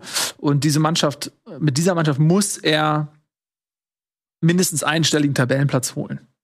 Ja. So. Ja. Das ist mal das Minimum. Ja. Ne? Deswegen habe ich auch kurz überlegt, ob ich jetzt Enttäuschung nehmen würde. Weil das reicht ja schon 8 und 9 wäre eigentlich schon Enttäuschung. Gerade auch, sie haben ja auch investiert. Sie sind ja eine Ja. der wenigen Teams, die mal richtig nochmal um Transfermarkt investiert haben. Mhm. Ja, absolut. Ja, mal, mal schauen. So, äh, Frankfurt hat Eddie ja schon auch eine Menge zu gesagt. Das ist, ähm, denke ich, ja, dem, dem müssen wir gar nicht so viel hinzufügen. Das kann man, glaube ich, so stehen lassen. Da, Ja. da unterschreibe ich eigentlich auch alles, was er gesagt hat. Und dann, denke ich, haben wir zu allen Vereinen ein bisschen was gesagt. Jetzt nicht zu jedem gleich viel. Du, finde ich, hast zum Beispiel jetzt auch zu Bremen und Schalke jetzt auch nicht allzu viel gesagt, aber da, äh, das kommt im Laufe der Saison. Bremen schon, zu Schalke hast du mehr gesagt. Ja, das stimmt. Aber da kommt sicherlich ähm, im Laufe der Saison noch mehr. Aber Ja, wir haben ja, jetzt wir haben ja noch eine ganze Saison vor uns, wo wir über alle Eben. Teams reden werden. Und man kennt uns, wir reden über jedes Team gleich viel. Hier wird Immer. niemand bevorzugt, Ja. niemand benachteiligt. am Ende der Saison gleicht sich das alles aus. Und wenn wir noch zwei Sondersendungen über Bremen oder Schalke machen, um es am Ende wieder aufzuholen, das, was machen wir dann? Wir haben aber auch noch eine Kategorie, die wir euch nicht vorenthalten wollen, und das ist der Durchstarter. Da geht es um einen speziellen Spieler. So, da haben wir also Folgendes. Ähm, ich habe mich für Malen entschieden. Äh, Eddie nimmt Moani. Das ist natürlich jetzt schade, dass er dazu nichts sagen kann, ehrlich gesagt. Ähm, du nimmst ähm, Bino Gittens von Dortmund und Nico nimmt Musiala, den ich übrigens auch fast genommen hätte. Da habe ich mir gedacht, so, ja, nee, okay, der ist schon zu krass. Mhm. Ähm, aber den gehe ich voll mit. Ja, Den ich glaube, Durchstarter ist ja, wir haben es ja nie ganz definiert. Wir Ja. haben immer gesagt, das kann ja alles sein. Der Hauptsache halt ein Spieler, der noch nicht jetzt auf dem höchsten Niveau angekommen ist, der halt nochmal eine neue Stufe zündet. Mhm. Vielleicht kriegt der Musiala diese Konstanz hin, dass er ein Schlüsselspieler wird bei den Bayern und nicht nur ein ähm, Spieler für die großen Momente, sondern ein Spieler, der auf den Nagelsmann Woche für Woche bauen kann. Mhm. Das wäre für mich bei unter Musiala wäre das Durchstarten. Genau, und er hat es jetzt ja auch im Supercup gezeigt, da Mhm. war einer der besten Spieler. Und obwohl diese Offensive bei den Bayern einfach absurd gut besetzt ist, Lewandowski ist weg, okay, dafür ist Mané da, aber dann hast du eben so eine äh, qualitative Gleichmäßigkeit, ne, wo du halt einen Sané, einen Nabri, einen Coman, einen Mané, äh, Musiala äh, da vorne drin hast, wo eben einfach maximal drei spielen können, so ungefähr. Müller, habe ich noch gar nicht erwähnt, äh, auch noch. Also äh, da wird es Härtefälle geben. Und dann kommt halt so ein Musiala und schiebt sich einfach so peu à peu an denen vorbei. ne? Also derzeit ist Musiala vermutlich vor einem Sané, vor einem Coman, weil er auch einen anderen, anderen Spielstil hat. Ne? Also ein Coman, dieser klassische Flügelspieler, wahrscheinlich der klassischste Flügelspieler, den die Bayern haben. So mal gucken, wie Nagelsmann überhaupt spielen lassen will. Ne? Und Musiala ist einfach, kann auch viel durchs Zentrum kommen, hat, hat dieses ne, auf kleinstem, engstem Raum. Ähm, da, das hat ein Sané, Sané auch vielleicht in Abstrichen, aber nicht so wie Musiala. Also die, Ja, den Tipp gehe ich voll mit. Wie gesagt, ich hätte ihn auch fast genommen, aber ich gedacht, okay, er ist schon Nationalspieler und so weiter. Wäre vielleicht, aber da gehe ich voll mit Nico mit. Du hast ja dann dich für Malen entschieden. Ich habe mich für Malen entschieden, weil ähm, tragischerweise ist jetzt bei Dortmund natürlich auch noch eine Planstelle vorne im Zentrum frei geworden ähm, mit Haller. Das äh, ist jetzt Malen ist ein anderer Spielertyp, aber ich glaube, dadurch kriegt er trotzdem noch mal mehr Spielzeit. Er hat eine sehr gute Vorbereitung gespielt. Der hat ein Jahr gebraucht, um anzukommen. Ist dann ein bisschen in Vergessenheit geraten, so weil man merkt, okay, der zündet nicht so richtig, ist da vorne irgendwie so mitgeschleift worden und der Durchbruch kam nicht. Und ich glaube jetzt zweite Saison, neuer Trainer, er weiß jetzt Bundesliga, er ist angekommen.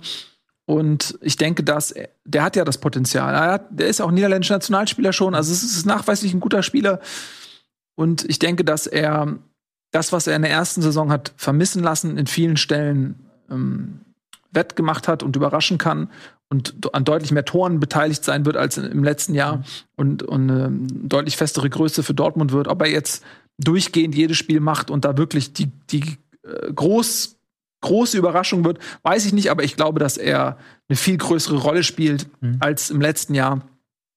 Ähm, und deswegen ist mein Tipp auf jeden Fall Malen. Äh, du hast äh, auch einen Dortmunder genommen. Ja. Ich habe, also Eddie hat es ja so gemacht, kann man erstmal abhaken wie immer. Der hat den Frankfurter Kader sich angeguckt, okay, wer eignet sich, ja, den nehme ich. Mhm. Ich habe es auch gemacht wie immer. Ich habe mir den Dortmunder Kader angeschaut, okay, wen nehme ich da? Ah, da haben wir einen jungen Spieler, der diese Saison seine Spielzeiten bekommen wird und der auch schon gezeigt hat, was er kann, aber der jetzt durchstarten könnte. Und ich glaube, bei No Gittens muss man nicht so viel für sagen. Unglaublicher Dribbelkünstler, der nochmal dieses Eins gegen Eins reinbringen kann, der dieses besondere Note reinbringen kann.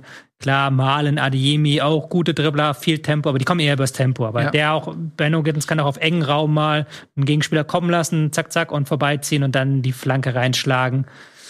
Wäre vielleicht mit dem Alea sogar noch ein Stück weit interessanter gewesen, weil mhm. ich glaube, dann hätte er auch eine noch größere Chancen gehabt, an einem Malen vorbeizuziehen. Jetzt ist man doch wieder ähm, ein Stück weit stärker darauf angewiesen, dass eben Malen diese Tempodribblings macht, dass Adeyemi diese Tempodribblings macht.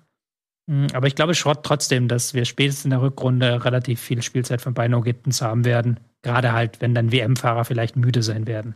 Ja, also ähm, kurz paar Rahmendaten, 17 Jahre alt, ne, ist auch Engländer, also dieses Modell Sancho, Bellingham, jetzt eben Bino Gittins, dass sie viele Spieler von der Insel holen, die dann eben auch in Dortmund ähm, in die internationale Klasse geformt mhm. werden und dann wahrscheinlich dann irgendwann gehen. Das ist das gleiche Modell. Ähm, ja, junger, junger Kerl, viel Potenzial und das würde mich auch nicht wundern, wenn der so langsam äh, quasi rangeführt wird. Ähm, dann können wir noch ganz kurz was zu ähm, Kolomoani sagen. Das ist, ich kenne den Spieler auch gar nicht so gut. Schade, dass halt Eddie seinen, seinen Pick da nicht weiter ausführen kann. Der ist 23, ist Franzose, mhm. ähm, ja, Mittelstürmer, ne? Mhm. Und ähm, hat sicherlich irgendwie auch, so wie ich ihn jetzt so einschätze, so ein, eine andere Robustheit, vielleicht noch ein bisschen, äh, dass er da im Strafraum auch eher so gegenhalten kann, als jetzt vielleicht im Vergleich, zu weiß ich, ein Hauge oder wen die sonst da vorne noch so Moré, äh, Boré da vorne drin haben. Mm, ich glaube, Eddie erwartet sich eine Menge von dem. Ja. Ähm, ich denke auch, dass er viel Potenzial hat, aber ich kann den nicht so richtig einschätzen, weil ich noch nicht so viel von dem gesehen habe. Nee, ich auch nicht. Bin ich auch ganz ehrlich. So, ist halt ein Eddie. Ja, sein Eddies Pick. Ähm, ja, und das sind unsere Picks. Ich finde, das sind ganz gute Picks, unterschiedlich. Aber ich, da sieht man halt auch diese, ne, dieses Bino Gittens ist für mich so ein schwer. Das Potenzial für einen Durchbruch ist deutlich höher, weil ich jetzt einen Malen und einen Musiala die haben es halt schon, das ja, sind gut, Nationalspieler, muss man, ne? Andererseits, du hast, ihr habt es ja auch gut begründet. Ja, also, aber wenn, wenn Malen jetzt da wirklich zum Schlüsselspieler aufsteigt nach dieser schwachen Saison, dann ist das, dann startet der durch. Ja. Aber es ist, ich meine, es ist halt, diese Kategorie bietet viel, bietet viel. Ähm, Man, wir Raum. Haben, so, wir ne? haben auch schon, ich habe auch letztes Jahr habe ich, hab ich Nian Su gesagt, da bin ich auch auf dem Schnauze mitgefragt. Weil ich auch gedacht richtig. habe, ich nehme mir den besten 18-Jährigen der Bundesliga einfach raus. So. Bist du massiv, auch auf die Schnauze massiv. fallen. Anders Strategie. als ich, der ja mit äh, meinem Pick Ansgar Knauf ja. einfach Gold richtig lag. Ja. Und also genauso, es, genauso wie du es vor der Saison gesagt hast. Du hast vor der Saison gesagt, schwache Hinrunde, Rückrunde leidet so ja. Frankfurt und dann ich hab gesagt, der Spieler startet durch und das ist passiert. Ja. Da kann man natürlich jetzt versuchen, argumentativ irgendwelche Lücken in dieses perfekte Konstrukt zu kloppen äh, mit dem Hammer der Missgunst. Aber am Ende des Tages ist das ein Pick, der über Jahrzehnte als der ähm, Pick to go am Himmel hängen bleibt, wo man sagt, ja, das war. Ja, er muss ja sowieso sagen, ich mache diese Saison vorher schon mal Spaß, aber ich weiß, nachdem saßen wir halt, wann war das vor zwei Jahren, als Schalke abgestiegen ist, saßen wir hier, haben vorher über Schalke geredet und nach zwei Spieltagen wird Wagner entlassen. Und eigentlich alles, was du im Vorhinein dir überlegt hast, ist halt komplett. Ja. So ist das halt. Das Einzige, was halt bleibt, ist, dass wir Woche für Woche für Woche wieder hier sind und wenn wir Fehler machen, dann ignorieren wir sie und reden einfach weiter drüber. In der nächsten Woche dann auf jeden Fall ohne Eddie, der weiterhin im Urlaub weilt. Mit Nico weiß ich nicht genau, ob wir ihn kriegen können. Ich hoffe, dass wir ihn kriegen können. Er ist ein vielbeschäftigter Mann. Ja, das wäre natürlich wunderbar, wenn wir diese ähm, Granate von einem Menschen hier haben, dass er auch meinen Pick, meinen leicht provokanten Pick Werder Bremen als Absteiger, eventuell auch argumentativ äh, mir um die Ohren kloppen kann. Das würde doch sehr wünschenswert sein. Äh, Tobi, hast du noch was auf dem Herzen? Ähm, Nö, ich glaube nicht. Ich freue mich, wenn es kommende Woche wieder losgeht. Wir können es vielleicht nochmal hier sagen, ich habe es ja schon im Forum beschrieben, dass wir dieses Jahr kein Bundesliga mehr in regelmäßiger Form machen werden. Das heißt nicht, dass wir nicht mehr über die zweite Liga reden werden. Mhm. Ähm, wir haben da auch noch eine Idee, wie man zum Beispiel ähm, Bundesliga international und Bundesliga zu einem gebündelten Format vielleicht mal machen könnte. Dazu in ein paar Wochen dann mehr. Und aber ansonsten heißt es wieder Montag für Montag für Montag Bundesliga. Und ich freue mich sehr drauf. Every Damn Monday. Und das Auftaktspiel, können wir auch noch mal sagen, macht äh, der Euroleague-Gewinner Eintracht Frankfurt zu Hause gegen den deutschen Meister Bayern München am Freitagabend. Und dann haben wir direkt das Berliner Derby. Ja, auch Kracher zum Auftakt. Union zu Hause gegen Hertha. Gladbach spielt gegen Hoffenheim. Wolfsburg hat es mit Werder Bremen zu tun. Ja, da bleibt Kofeld ähm, es verwehrt. Das Kofeld-Derby, ja gegen äh, seinen alten Verein zu spielen. Bochum spielt gegen Mainz, zu Hause Augsburg gegen Freiburg, Dortmund, auch ein Kracher, bekommt es direkt mit Leverkusen zu tun. Mhm. Ne? Also kein leichter Auftakt für, für beide. Stuttgart spielt zu Hause gegen Leipzig und den Abschluss am Sonntag um halb sechs Köln gegen Schalke. Das ist unser erster Spieltag. Über den sprechen wir dann in der kommenden Woche. Wir freuen uns sehr, wenn ihr Kommentare hinterlasst. Was sind eure Picks? Ihr könnt es jetzt noch machen. Am Ende der Saison. Äh, wir haben einen Zeitstempel unter den Kommentaren. Ne, wir sehen das. Also wenn ihr jetzt irgendwie den goldenen Tipp habt, schreibt es jetzt in die Comments, auf dass ihr euch in alle Ewigkeit vor uns und vor euren fußballbegeisterten Freunden damit rühmen könnt. Ey, ich habe es schon von Anfang an gewusst. Ich habe es unter Bundesliga gepostet. Macht es jetzt, letzte Chance. Und dann würden wir uns natürlich sehr freuen, wenn ihr auch am Montag wieder einschaltet hier bei Bundesliga auf Rocket Beans TV. Bis dahin, vielen lieben Dank. Tschüss und auf Wiedersehen.